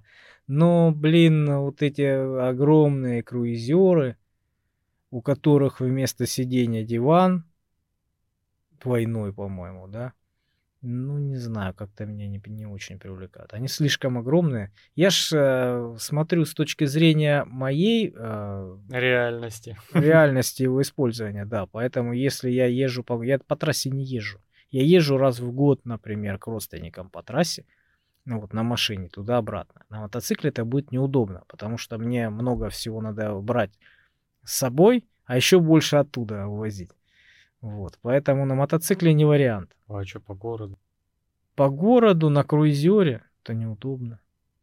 Ты катался на крузере? Нет. Вот в этом проблема. Я такой тоже, ну, знаешь, большой. Не, мне крузеры нравятся. Ты вот такой, весь уже солидный. Ты не вот эта букашка на пластмасске, которая идет мяу. Ты вот состоялся. По крайней мере, для самого себя, когда у тебя такой мотоцикл. И этот мотоцикл дает тебе это ощущение. И он, да, он тяжелый. Я на мотоцикле, который ездил, это был Kawasaki Vulcan. Он там за 200, 240, по-моему. Он весит. кушает много, наверное. Да не, не особо. Вот. У тебя, во-первых, двигатель низкооборотистый, во-вторых, ну, да нет, я тебе моля, литров 8-9. Ну, это гораздо больше, чем... Так у тебя, ну, по сути дела, очень малокубатурный мотоцикл. Любой двигатель больше одного котла будет кушать чуть-чуть побольше. Это нормально. Вот. Но это уже не машина, которая ест 13-15. Согласись. Литров 8-9. А при умелой езде это 7, 7,5. Спокойно. Некоторые круизеры там 6. Причем чем больше у тебя двигатель, тем меньше он будет кушать. Ну, по такой простой математике ему с такой мощностью тянуть этот мотоцикл особо усилий не составляет на очень низких оборотах. Он же еще и тяговитый мотор на круизерах. И я сел. 240 килограмм упадет не под небу. Ну да. Но я открываю газ легонечко. И этот мотоцикл превращается в нерушимый корабль, просто лайнер. Как будто по рельсам идет. Не в плане неповоротливый, а в плане он такой устойчивый. Он настолько, вот ты чувствуешь вот эта сила под ним, вот это у тебя гребущая, он же, он тебе не пуляет, но он эту массу, как паровоз, и повез. И он так лежит в дороге, вот знаешь, как тяжелая машина, ты когда едешь на большой скорости, она как вот как лайнер какой-то, как танк, она вгрызается в дорогу и такую уверенность дает, которую легкую спорткар тебе не дает. Вот прям прижимает тебя дороги, прям монолит. Я так удивился. И у тебя сразу резко твоя масса пропадает как ощущение некомфорта и придает тебе дикую стабильность на дороге. И учитывая, что на этих мотоциклах в большинстве случаев они так проектируются, очень низкий центр тяжести, ты стоя на светофоре можешь его под жопой вот так лево, право, лево, право, лево, право. Если он определенный угол перевесил, когда его масса пошла вниз, не остановить. Ты просто так, а, ты он под тобой упал, ты такой, блин, хром поцарапал. Ты его не удержишь. А до этих пор, я не знаю, там у каждого мотоцикла разный угол, но ты не будешь на светофоре вот этим баловаться, его налево-направо бросать, да? Он вообще, он как пушинка. А маневренность его? Ну, ты мотоцикл, поворот кладешь обычно. да? Нет, ну вот ты между машинами, между рядами мотаешься на, вот, на своем мотоцикле, да? Так же? Длина. Там проблема в длине. И Руль- шире, наверное, да? Да, шире. Но опять же, ты можешь поменять руль, не вешать кофры, он сильно шире не будет. У меня он 75 сантиметров в ширине. Там не намного больше. Если ты, конечно, вот такой баран-руль поставишь, как любят ставить, да, это уже чоппер называется, не круизер, когда ты его модифицируешь. Вот, у тебя руль огромный, сзади кофры, куда ты можешь пару бегемотов засунуть, да. А в целом нет, он довольно узенький. Ну да, в такие вот узкие пролазки ты уже не пролезешь, как на своем мотоцикле, но спокойно двигаться в нашем междуряде на том же Малиновского, пожалуйста, вообще с лихвой. И в горке он вообще не теряет мощность, он как паровоз. Ты к нему газель сзади прицепил, он ее, если сцепление резины хватит, потащит спокойно. Он же тяговый. И это прям такая уверенность. Я вот хочу, у меня э, знакомый, у него боливар литр 600. Я хочу взять его поездить чуть-чуть. Я потому что у всех беру мотоциклы, я как этот блогер, который не ведет свой канал. Я и на спортах гонял, и на этом, потому что о, дай, дай, дай, дай, дай. Ну, ты, конечно, берешь на себя ответственность, я не очень люблю. Типа, ну, ты понимаешь, что ты его уронишь, ты будешь как минимум его чинить. Как максимум ты просто купишь его и все. Вот. И учитывая, что литр 600 эта штука страшноватая, ну, страшновато. Сколько ж он весит? Около 300. Там есть техника поднимания, если что. Ну, оно все страшно, да. Потому что мы поднимали, чтобы там что-то масло, по-моему, слить или еще что-то. Нам надо было его поднять, э, переднее, по-моему, колесо, и поставить на пенечек, чтобы приподнять. Что-то мы там делали, ковырялись. Мы охренели, да. 240 килограмм вот это поднять вдвоем. Да, он еще на третью точку, там на колесо опирается. Ну, это тяжесть, офигеть. Если он упал, ну, ты его уронил. Техника есть специальная. Девочки поднимают хрупкие.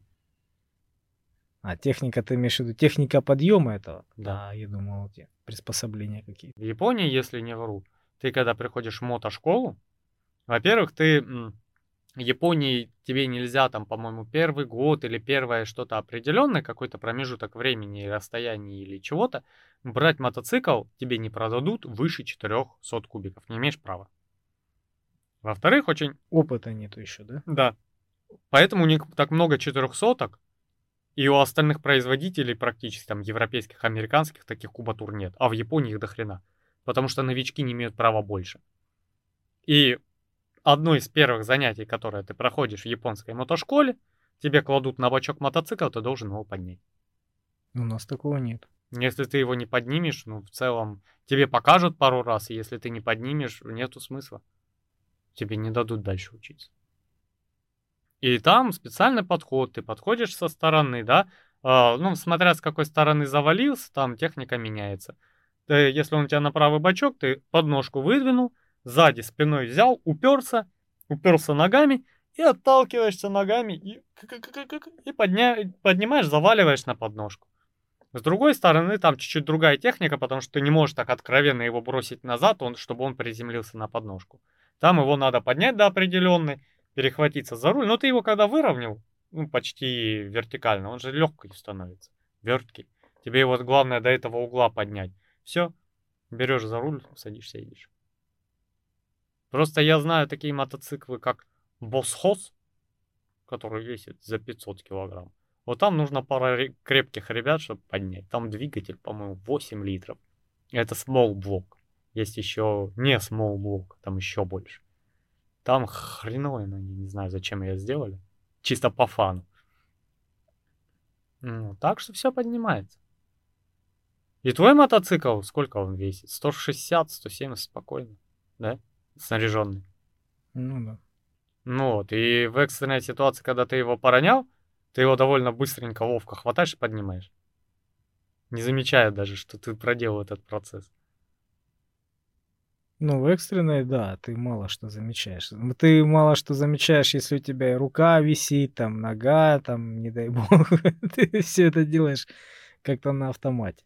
Да. А если не в экстренной, когда ты просто, в- ну, тупо у всех на глазах его уронил случайно. Ну, бывает такое, да. Бывает. Что-то там крутился, крутился, забыл ножку выдвинуть, хряб, и все. И он лежит на боку. этот момент. Это очень тупо выглядит, да, унизительно, и ты как дурак стоишь, его пытаешься поднять. Хоть кричи этот, я второй день на мотоцикле, второй день, да, не обращайте внимания. Не, я заметил, когда вот э, сезон закончился, вот я перезимовал, то, как к мотоциклу подходишь, как-то оно забывается. Да. И пытаешься на подножку, на центральную, на основную поставить его с таким, с, ну, с прямо вот с напрягом, с таким. Не с первого раза получается. Да. Ты еще побаиваешься. Да, да, да, боишься его перевернуть. Ну, потом У меня привыкаешь. ситуация была такая нелепая, глупая. Я выезжаю с гаража, пришлось встать рано, я мало поспал, сонный. И у меня еще пультика не было, чтобы закрывать ворота. То Мгм. надо вставать с мотоцикла, щелкать кнопку, выходить, садиться и ехать дальше. Я делаю всю процедуру, кроме одной ситуации, не выставляю подножку. И я просто слезаю с мотоцикла, иду закрывать. Мотоцикл, бабах! Я такой... Еще он же новый с салона, его жалко капец. Так нелепо, и ты такой едешь. Боже мой, какой я лошара, да? Да, так ДТП и случаются очень часто. Вот именно вот из-за таких тупых э, раскладов. Да. Но, слушай, я вот реально, я проездил, наверное, года три, прежде чем у меня выработался костяк того, как правильно ездить и не попадать в аварии. Первый год я вообще сыпался, как скотина. На любом вообще песочек, пылька, э, просто испугался, у тебя сразу переднее колесо, как, как ты говоришь, пережал, блин, блин, учитывая, что... Особенно на поворотах вот у меня такое было. Да. Ты нам- выскакиваешь куда-нибудь, да, а там машина, там препятствие, там, там человек, там животное. Тут уже а, идет у тебя навык понимания ситуации на дороге. Когда ты входишь в поворот, еще и закрытый, с осознанием того, что у тебя дистанция, которая тебе не хватит, чтобы выровнять мотоцикл и затормозить, затормозить до поворота. Вот так это работает. Ну, у меня нет, честно говоря, такого опыта а, на мотоцикле. Вот на машине есть, а на мотоцикле нет. Поэтому я даже вот в последнее время замечаю иногда, что я подъезжаю к какому-нибудь закрытому пространству, ну, плохой обзор. Хотя зеленый свет, машины двигаются, я все равно ногу на с газа убираю, на держу на тормозе. Правильно, да. Потому Вот- что всякое может быть. Вот эта чуйка, вот это паучье чутье, я его прям заметил. Ты начинаешь понимать, где опасно, и делаешь действия предварительно, чтобы не попасть. Да, да, да, да. Особенно, когда ты видишь э, неадекватность. Вот ты, когда часто ездишь в потоке, примерно понимаешь адекватность людей, да, и их логику движения. И ты прекрасно понимаешь и э, в соответствии с этим двигаешься. Вот, например, а, едешь ты в потоке, да, кто-то пытается повернуть, ну, ждет тебя, когда ваш поток проедет. То есть ему нужно повернуть, развернуться, выехать, да, и ты Мгм. решил ему а, уступить. Вот, есть возможность такая, я начинаю заранее моргать, чтобы он меня издалека видел и понимал, что я а, его буду пропускать. Поэтому он благодарит, он успевает а, среагировать, понять это все, мой, мой жест. Вот, он про- пу- пропускает последнюю машину, спокойно поворачивает, а я при этом чуть-чуть приторможу. Да. И поток практически с той же скоростью и едет, понимаешь? А когда вот этот тупняк происходит, когда ты останавливаешься в тупую и стоишь, ждешь, пока он проедет. И Пока- моргаешь, и вот заморгать до смерти, едь. Нет, еще люди так часто не моргают. Они останавливаются и ждут, не моргают. И тот должен понять, он его пропускает или не пропускает. Остановился он затупил. полностью или просто затупил. Да, замешкался. Он же должен понять, что человек все, остановился, он будет ждать, пока ты проедешь. Можно. И вот этот момент, секунды 4-5, а может даже больше, потом моргать начинает, потом спасибо, потом он разворачивается, руль там и все остальное. То есть это, ну, секунд 6-7 может произойти. У меня ситуация с мотоциклом очень часто такая. Ты когда кого-то пропускаешь, водитель вообще не понимает, что происходит. Ты такой на мотоцикле, притормаживая, моргаешь, типа давай, давай. Он на тебя смотрит и такой Мотоциклист пропускает, Чё? да? пропускает. Не верю. И ты уже останавливаешься, и он такой, не верю. И ты такой, проезжай. Он такой, проезжай, проезжай. про-». И ты вот замечаешь, что у тебя начинают вот так усики закручиваться, монокль появляется, шляпа, и ты такой, сударь, ну проследуйте. Проследуйте, сударь. Нет, вы проследуйте. Так, цилиндр, пожалуйста, спасибо. И, и все сзади, блин, когда они закончат этой херней заниматься? Вот, и бывает такое. Вот.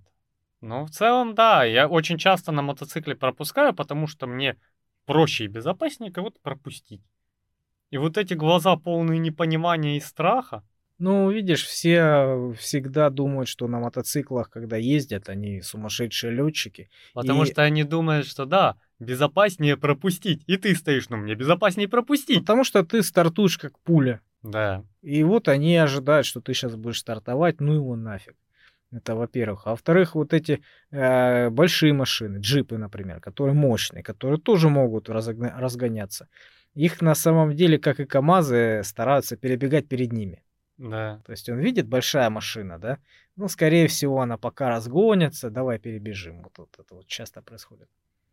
Ну, и вот эти выпрыгивающие в междуряде пешеходы. Я не понимаю. Я, я рассказывал, когда я чуть женщину с ребенком не, не- не закатал. Рассказывай. Стоит перекресток, и правая полоса, как раз я вот подъезжаю к правой полосе, а светофор только загорелся зеленый. Только загорелся зеленый, а левые два ряда, они стоят еще. Что-то здесь не то. Ну, я приближаюсь к этой, к своей стоп-линии, да, ну, уже зеленый, уже можно ехать. Я же начинаю ускоряться. А слева стояли грузовые, ну, я думал, ну, пока они там включат свою передачу, там, какую там, третью, четвертую, с какой они стартуют. Пока они начнут ехать, я уже там буду, на той стороне дороги. Ну, и спокойно начинаю разгоняться, потихонечку ехать, вот. А они, оказывается, пропускали женщину с ребенком. Ей на красной уже. То есть мне уже зеленый, говорит. Я ее не вижу из-за этих двух рядов э, фур. И вот она идет, мало того, что она идет а, мне под колеса, она не смотрит, куда выходит. Она благодарит эти фуры. Она вот так идет и впереди тащит еще и коляску с ребенком, впереди себя. Прямо мне под колеса. Вначале ребенка, потом сама. Вот представляешь себе? Я еду, и вот она выходит улыбающаяся, счастливая, машет этим фуром и с ребенком мне под колеса прям. Вот это опыт мой должен быть здесь присутствовать. Потому что таких мамочек и не внимательных людей очень много. И этих э, водителей фур то же самое. Вот он пропускает ее куда? Для чего он ее на красный свет пропускает? Еще знаешь, такая ситуация частенько бывает, когда на переходе, перед переходом, когда останавливается человек и включает аварийку. Да. Вот это мне очень не нравится. Почему? Потому что автоматически человек, когда едет, он может не увидеть знака пешеходного перехода. Может быть ветки, может быть фура стоит, может быть еще что-то, да? Он просто едет по потоку и видит, что машина перед ним начинает останавливаться, он может даже пешехода не видеть. Машина останавливается, включает аварийку. Первая какая реакция у тебя? Ты увидел свободно, можно его объехать. Он включился, сломался, да? Вот. И ты начинаешь объезжать, а он пропускает человека, понимаешь? Ну нахрена ты включаешь свою аварийку? Ну остановись ты просто. Я пойму, что мало ли, может сейчас ты поедешь.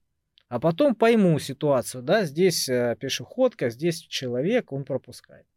Для чего это аварийка? Но они опять же делают, чтобы ты обратил внимание, что он остановился здесь не просто Здесь постоять. понятно, это логично, но можно ее трактовать и по-другому. Он, он Я сломался, что я его делаю? хочу объехать. Я не включаю аварийку. Я включаю поворотник. Вот у меня две полосы. Налево. Зависит от полосы. У тебя вообще по старым канонам дорожные правила есть какие-то сигналы э, от водителя водителю. И если я останавливаюсь, двухполосная дорога, да, ну, в одном направлении, две полосы, идет пешеход. Если я вправо, я включаю левый поворотник, что мне нельзя слева обгонять. Если справа, включаю правый поворотник, что меня нельзя справа. И если ты заметишь, по трассе, когда едешь за фурой и высовываешься обгонять, он включает левый поворотник постоянно. Что нельзя обгонять, он-то видит, он выше. Да, да, да, замечал. Я высовываюсь, высовываюсь, а потом бах, он включает правый поворотник. Я понимаю, что Да, объехать. да, вот то же самое с переходом.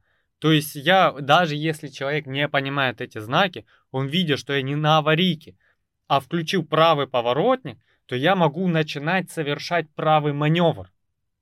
И он уже будет хотя бы притормаживать, чтобы посмотреть мою адекватность. Сунусь я, не сунусь, да? И Ну там да. уже может заметить э, пешехода. То есть повышает какие-то шансы. Да, да, да. Вот, поэтому я включаю поворотник, я не включаю аварийку перед этим. Ну, аварийку я заметил последние вот годы, наверное, года два вот эти последние. Вот все начали повально. Как вот эти появились э, прерыватели на твоих стопах. Ага. Вот так, так же точно начали люди включать аварийку перед э, пе- пешеходкой. Ну, для чего это? Ну да, ну видишь, э, они в своем мире это уже понимают, и я понимаю. У меня вообще реакция, у меня из-за того, что очень большой опыт, очень, еще и мотоциклетный, где ты должен как паук во все шесть глаз глядеть, Да. очень большой. Меня один раз пытался со мной ругаться таксист. Я еду, трехполосная дорога, э, под мостом, это, по-моему, Нагибина. Вот. И там на- под мостом, сразу за мостом светофор. И поворот направо маленький в проволочек. А так вот у тебя здесь, здесь, а сверху Нансена. Знаешь же вот это? Ну да, да. Вот. И я смотрю, тут переход, горит нормальный свет. Еще зеленый, но уже мало, там секунды видно. И машина начинает перед пешеходным притормаживать. Я вообще не понимаю ничего, просто такой жу, и сбрасывать скорость сразу. и почти в пол. Ну, если машина остановилась перед пешеходным, возможно, там пешеход, неважно. Я смотрю, никого, он что-то там то ли затупил, то ли еще что-то там, то ли парковаться хотел, то ли повернуть, ну, вот такое. И я начинаю ускорение, меня догоняет таксист, что ты тормозишь, если не умеешь ездить, в правой полосе едь, что ты выехал в левую полосу.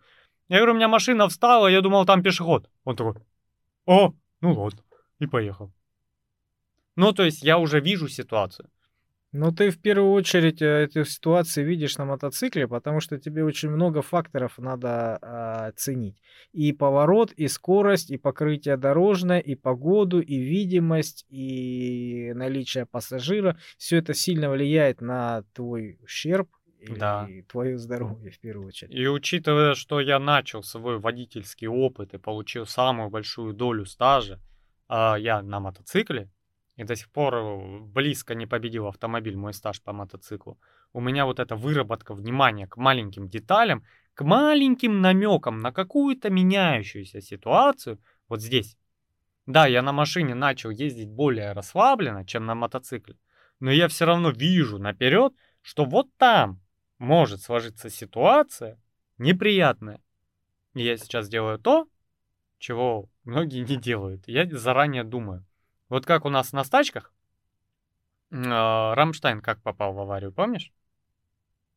Получается, он спускается по, ст- по Зорге в сторону коммунистического, а там с этой стороны они же в поворот идут машины.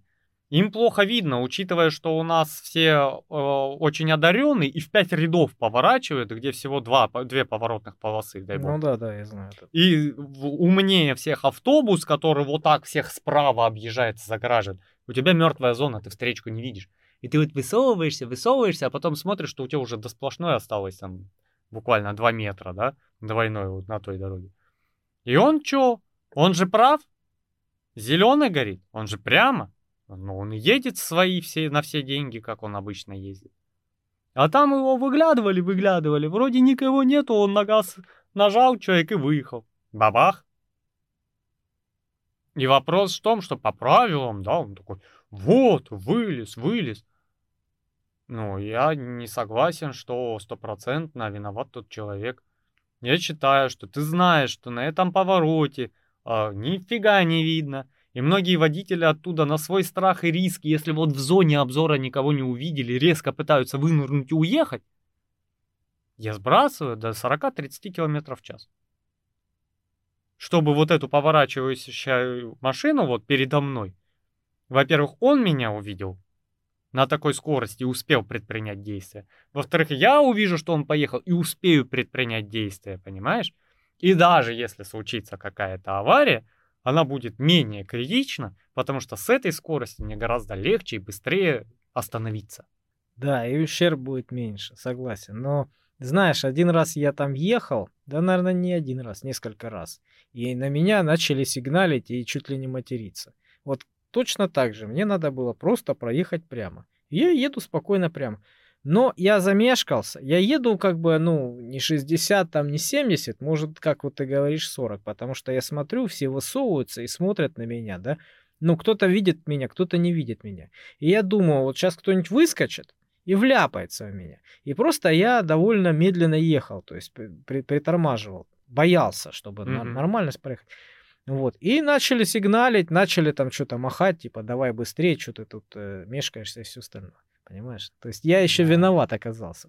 Это морально немного угнетает, да? Да. Чувствуешь себя неуютно. А по сути дела, ты человек с мозгами, а тот сзади просто дебил, у которого в жопе горит. Да. Ну встань ты за ними. Ну, постой ты один светофор. Зачем ты восьмым рядом становишься? Особенно автобусники. Вот он Да. лезет, когда мне надо там же налево повернуть, да?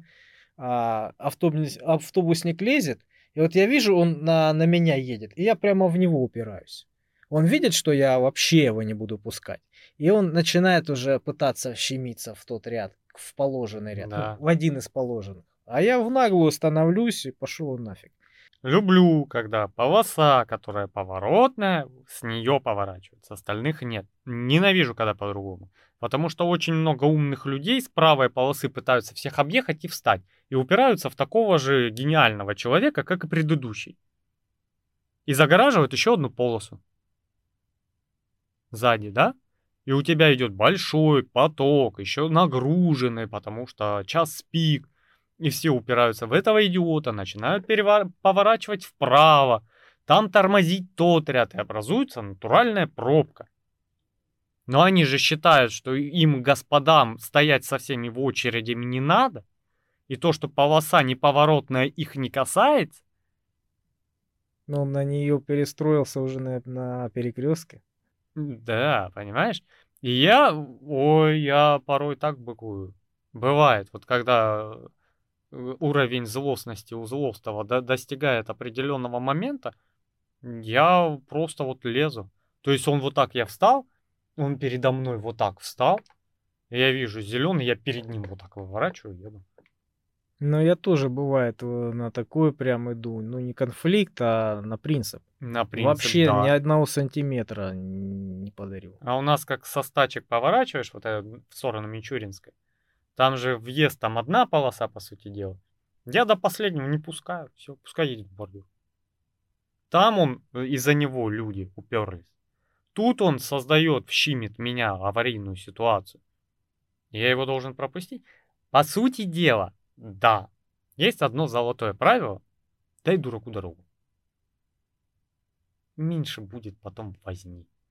Ну, некоторые ситуации бывают, конечно, такие, что действительно человек опаздывает.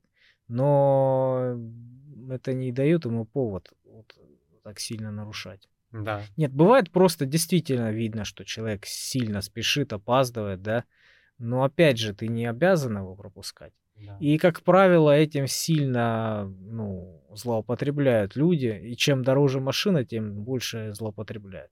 Ну, потому что их э, стоимость машины им позволяет это. Люди шарахаются от них, они боятся, потому что, не дай бог, что а, какой-то спорный момент еще и припишут тебя виноватым, и ты потом не расплатишься за эту машину. Да. И это как бы их подстегивает вот так себя вести.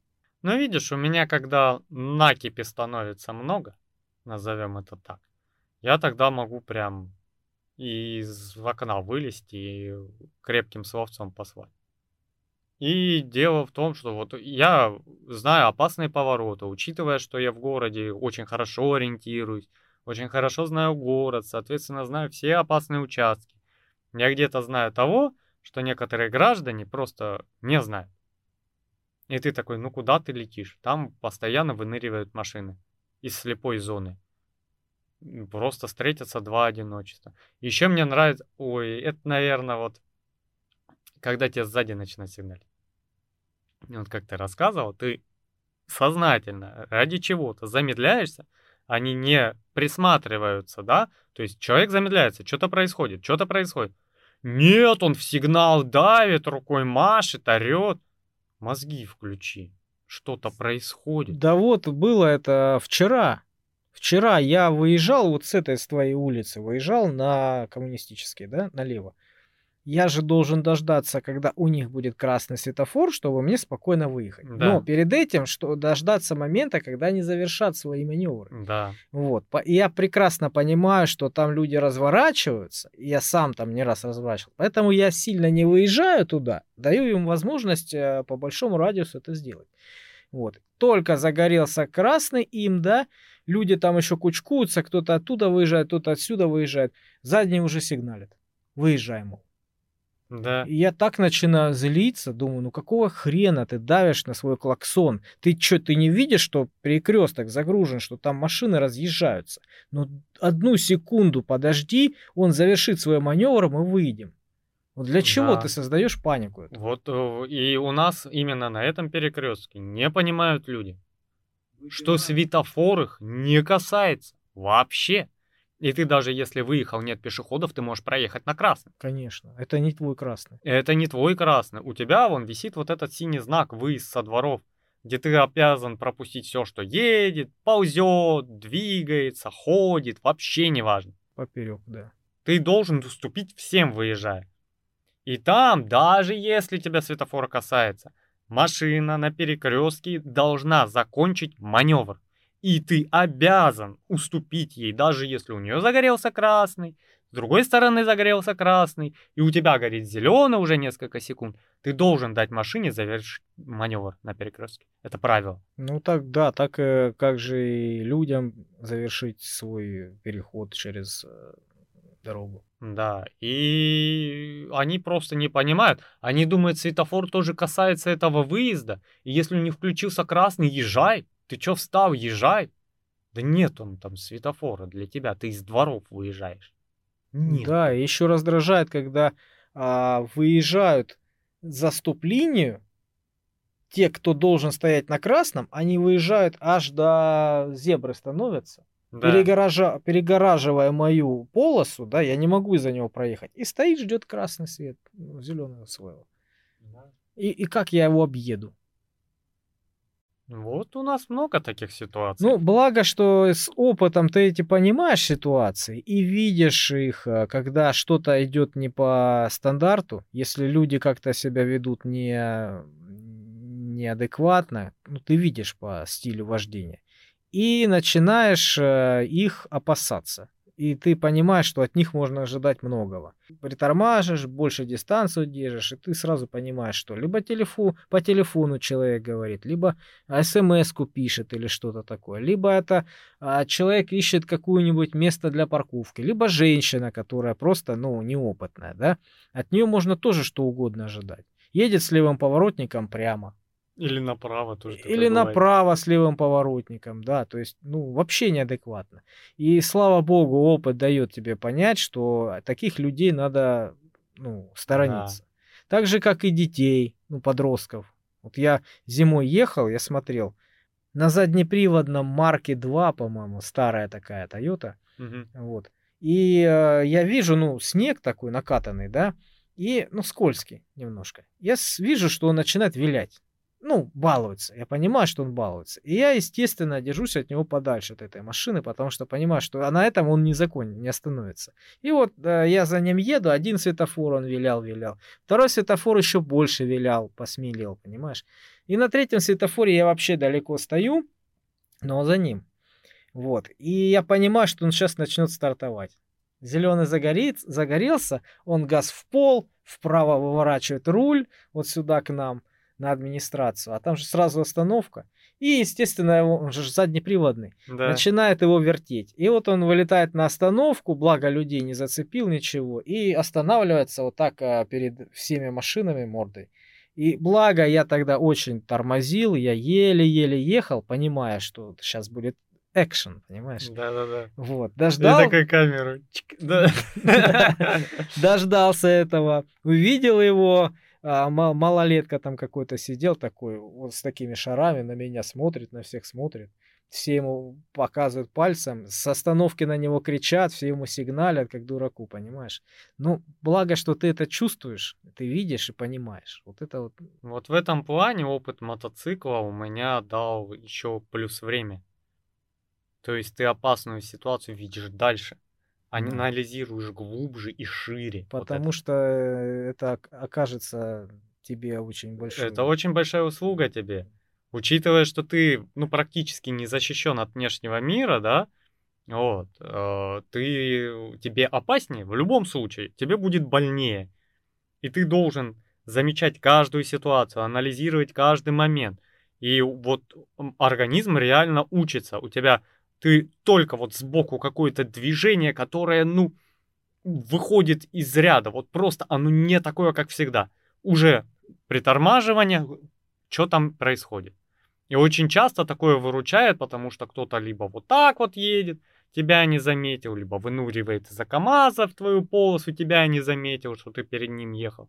И ты просто такой хлоп, сместился, притормозил, все, он уехал, хай едет, ты ситуации избежал.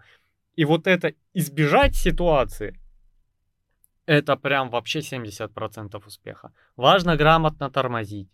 Важно надевать экипировку, важно соблюдать скоростной режим и правила на мотоцикле. Но 70% успеха это вот это паучье чутье, дар предвидения, который просто останавливает тебя от глупости в определенном моменте. И все. Вот так. И многие этого не понимают. Ну, еще надо учесть, что у тебя э, должны быть маневры понятные. Очень понятно. Чтобы у машины. все, все понимали, да, тебя, что ты хочешь сделать, куда ты хочешь поехать. Это очень важно. И оно вот это начинается, что на мотоциклах, что на машинах. Эти шашки, я б, я не знаю, я бы людей сажал за них. Серьезно.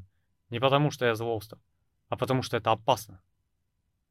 Когда у тебя ты просто едешь, неважно на чем, и у тебя вот эта пердящая табуретка, или вот этот вот спортболид какой-нибудь двухколесный, перед тобой идет вот так, и... Ну ты да, идиот или что? езжай в лес, вокруг деревьев катайся сам один, да, и как бы все И нормально. будет. кайфуй. А тут ты создаешь э, опасность всем. Да, ты просто, во-первых, сам можешь распанахаться, потому что твоего маневра не ожидают, там может появиться машина, там в этот момент, куда ты в карман застакиваешь, может машина сворачивает в эту полосу, пере- пере- перестраивается, ты в нее втащишься. Плюс у нас есть неопытные люди, которые не привыкли к дороге, у которых нет стажа. Они испугаются, он машинально дернет влево в соседнюю машину из-за того, что ты появился. Да элементарно, ты просто человек, даже опытный, он может отвлечься. Он на Да. радио отвлекся, на телефон отвлекся. Да. Буквально полсекунды, да, на такой скорости это изменение твоего маневра маршрута. Бог с ним, у нас запрещено пользоваться телефонами. Ситуация другая. Они же любят вот поближе перестроиться перед тобой, да? Чтоб прям вот эффектно было. А ты в этот момент заметил яму, которую он не видит, и вильнул вправо. Ты в Ну своей да, полосе? Да, да, да, совершенно верно. Об этом я тоже говорю. Все. Я серьезно, я бы забирал права очень надолго. Вообще, может, навсегда за такие поступки. За шашки на любом виде транспорта я бы забирал права. Потому что показывая всем, какие у тебя огромные яйца, ты на самом деле показываешь всем, какой ты петух и пи***р. И тебя ненавидят на дороге все. И никто не восхищается твоими маневрами. Ты для всех петух и пи***р, который несет опасность и которого все ненавидят, как паскуду конченую. Знаешь, мне кажется, проблема в том, что некоторые э, этого и хотят. Вот очень часто такое бывает. Идешь по улице, а через дорогу стоит человек с открытыми дверями на каком-нибудь тазике, да, и у него валит музыка на всю катушку. Ну, подросток какой-то, да, пацан. Он, он видит и собирает эти ненавистные взгляды. Но объективно у него какой-то ужас играет, и объективно все смотрят э, с ненавистью. Это видно, даже невооруженным глазом. Э, И он стоит и кайфует. Ему хорошо. Э, не по- Павлин перья распустил, самку ищет. Это, я не знаю, это просто по- попытка обратить на себя внимание. Да. Понимаешь? И причем неважно какое. Хорошее или плохое, там, машинку прибить к Красной площади, да, или там руки синтолом накачать, или еще что-то. Это не важно, лишь бы привлечь к себе внимание. Вот, вот такое, понимаешь, э, я думаю, имеет место быть. Вот о, мне иногда нравится смотреть вот эти злобные видео, когда карма находит. Когда выходит лысый дяденька из соседней машины, блокирует, выходит, да пи***. за такое поведение на дороге. Забирает ключи, выкидывает в лесополосу и уезжает. Жестко? Да, а как поступать? А завтра этот идиот не справится с управлением, вылетит на остановку, на которой стоит моя жена и ребенок. Понимаешь? Мне эти приключения нахрен не нужны. И то, что он распустил свои перья в брачный период,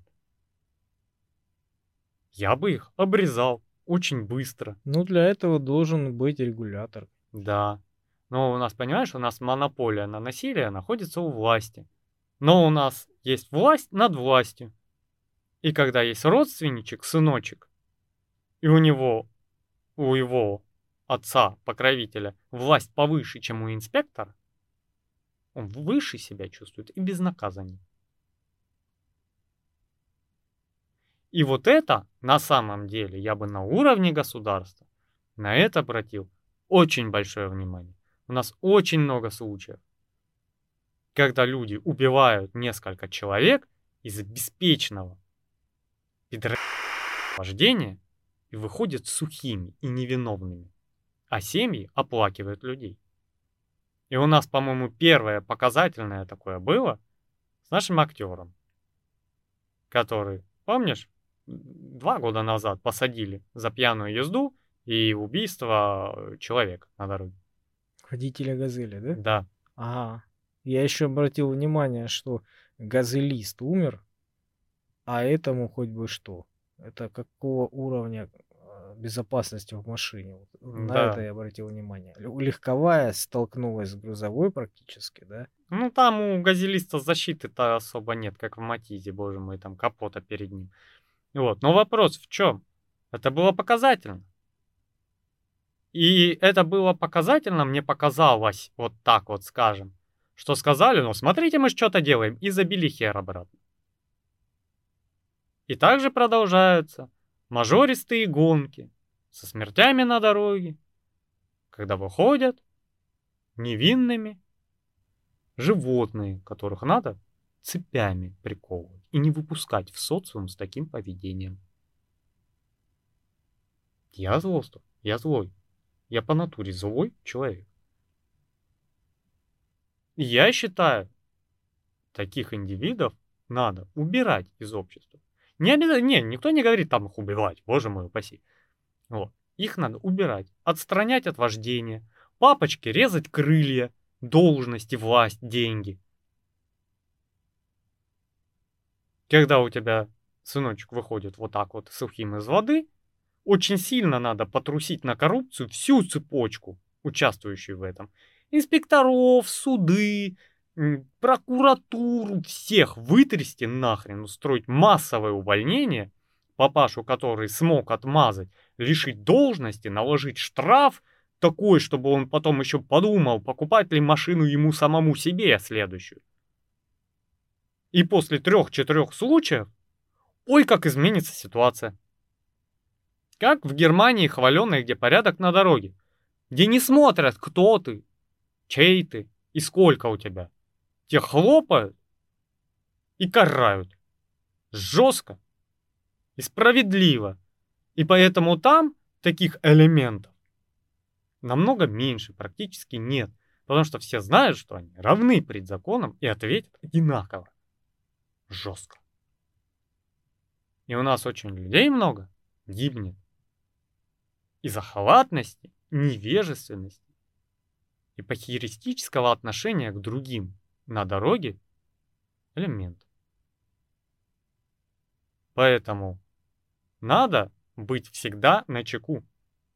И именно твоя прокачанность внимания, прокачанность твоих навыков, уме- умение предсказывать, и даже вот это спокойствие, когда на тебя сигналят, кричат, выполнить задуманное, то есть снизить скорость из-за вероятности высокой аварии, это спасет как минимум собственную шкуру.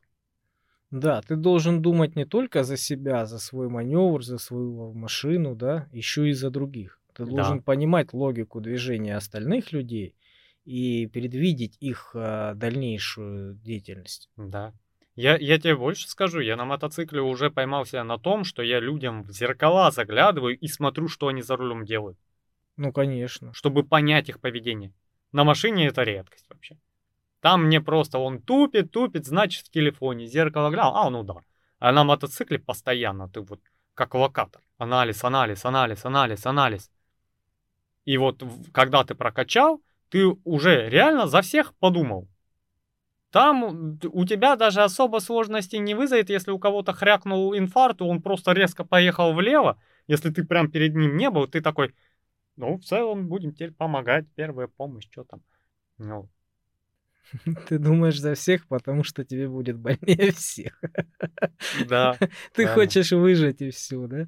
да, я хочу выжить. Кто и мне быстро, тот нравится ездить на мотоцикле. И залог моего выживания в первую очередь зависит только от меня. А все остальное хочет меня убить. Как правило, военного летчика. Если ты выехал на дорогу, значит все хотят тебя убить. Как это? Если ты взлетел в небо, значит все хотят тебя сбить. Вот то же самое. И если ты будешь думать наперед, вести себя адекватно, предсказуемо, опять же, мы уже об этом сколько говорим, и не гонять, И, ну, ехать э, с, в среднем потоке, со средней Да, со скоростью средней потока. скоростью. Это залог безопасности. Ты сам сохранишь свое здоровье и жизнь, не останешься инвалидом, там, не размотаешься, Не сядешь, если, не дай не бог, сядешь, если кого-то убьет летящий твой мотоцикл. Да. Водителя можно убить, дверь не такая прочная сбоку, удар сбоку в машину очень плох. Пьяных, э, выскочившихся. Даже, даже котенок, который выскочил на дорогу, очень может наворошить дел, потому что один увидел в последний момент, вильнул, а там был кто-то. И начал собирать этот весь поток за собой. Да? А тут ты несешься между ряде. Этот э, ряд уже сомкнулся, и ты в него вклинился. Да. У нас случай был около зоопарка года 4 назад. Э, Ехали на, естественно, спортивном мотоцикле. Ну, это прям почти уже показатель. Парень, спутница его, 3 часа ночи. У них там все зеленое, и они вот спускались со Змеевки, получается, на хорошей скорости, около 100-120. А там на улицу вышел бездомный поднять баночку с дороги. Все трое мертвы. Почему? Скорость. На 60 километров успели бы оттормозиться хоть как-то. И, возможно, жертвы было как минимум меньше. А в идеале успел бы заметить, остановиться и предотвратить ситуацию. Совсем. Ну, во-первых, э, там нельзя так гонять. Там Конечно, нельзя. там Там еще обзор половина маленький. знаков 40 стоит. маленький обзор, во-первых. Во-вторых, там частенько ремонты всякие. В-третьих, э, ночь. Там, по-моему, плохо, плохое освещение, да? Я, я, не, я не знаю, я не помню. Я давно там ночью не был. Я тоже давно. деле. Я так, когда два года назад мимо ехал ночью, летом, на мотоцикле. И я помню, там прямо, прямо вот Тьма. холодно было. И холодно, потому что низина и вода близко. Да, очень холодно. Летом едешь в майке, тебе жарко, да, а там проезжаешь, прямо инеем покрываешься. Да. Вот. Ну и к тому же, это в любом случае опасно ночью ехать э, на неосвещенном участке дороги, потому что у тебя тормозной путь гораздо больше, чем, а, ну, не гораздо там, ну, больше, чем а, освеща... освещаемая перед тобой фарами территория. То есть, если ты увидишь и начнешь останавливаться, тормозить на большой скорости, то ты уже не остановишься. Не остановишься, да. А на мотоцикле так их подавно. Ну сколько там в фарах видно? Метров на 15 в ближнем свете. Ну, 15-20. в вот так. идеальном случае. Да, а торможение, оно с машиной одинаково у мотоцикла при нормальных тормозах. А, Где-то метров 50 с 60 километров в час. Около, там 40-50. Ну вот считай, у тебя 20 метров антизапаса погрешности, которого ты заметил человека, и начинаешь тормозить, и остановишься ты на 20 метров позже этого человека обычно. Вот. И у нас этого не понимают, и пешеходы лезут под колеса. Обожаю их. Особенно надо быть осторожными во время праздников, после праздников. И я заметил пятницу, люди как цепи срываются. И вот выходные. Да. По понедельникам они обычно сильно тупят. Там очень вялое движение и не всегда предсказуемое. И я думаю, на этом мы, наверное, первую часть подкаста закончим. О мотоциклах мы обсудили в основном безопасность и не обсудили экипировку и шлемы, но все вы так прекрасно понимаете, если вы ездите на мотоцикле, что это залог успеха и в городе очень спасает. Даже на низких скоростях, в неприятных ситуациях ты упал, чиркнул экипировку, встал, отряхнулся и пошел. Она во многом выручает как раз вот на низких скоростях, на неприятных ситуациях. Вот. И мы обсудили полностью безопасность и вернемся, наверное, к более позитивной мотоциклетной теме как-нибудь во второй части. Ну а нам, наверное, пора возвращаться на поверхность. Нас ждут там мотоциклы. Вот. И приходите на следующий подкаст. Кстати, а, вы получаете на аудиоплатформах, в отличие от Ютуба, более качественную версию подкаста. Не забывайте об этом. Хоть и не видите нас, но оно так есть. Вот, поэтому давайте. Подписывайтесь на канал, если есть возможность. пишите комментарии, если есть возможность писать комментарии. Ну и приходите к следующим подкастам. Пока-пока. Пока.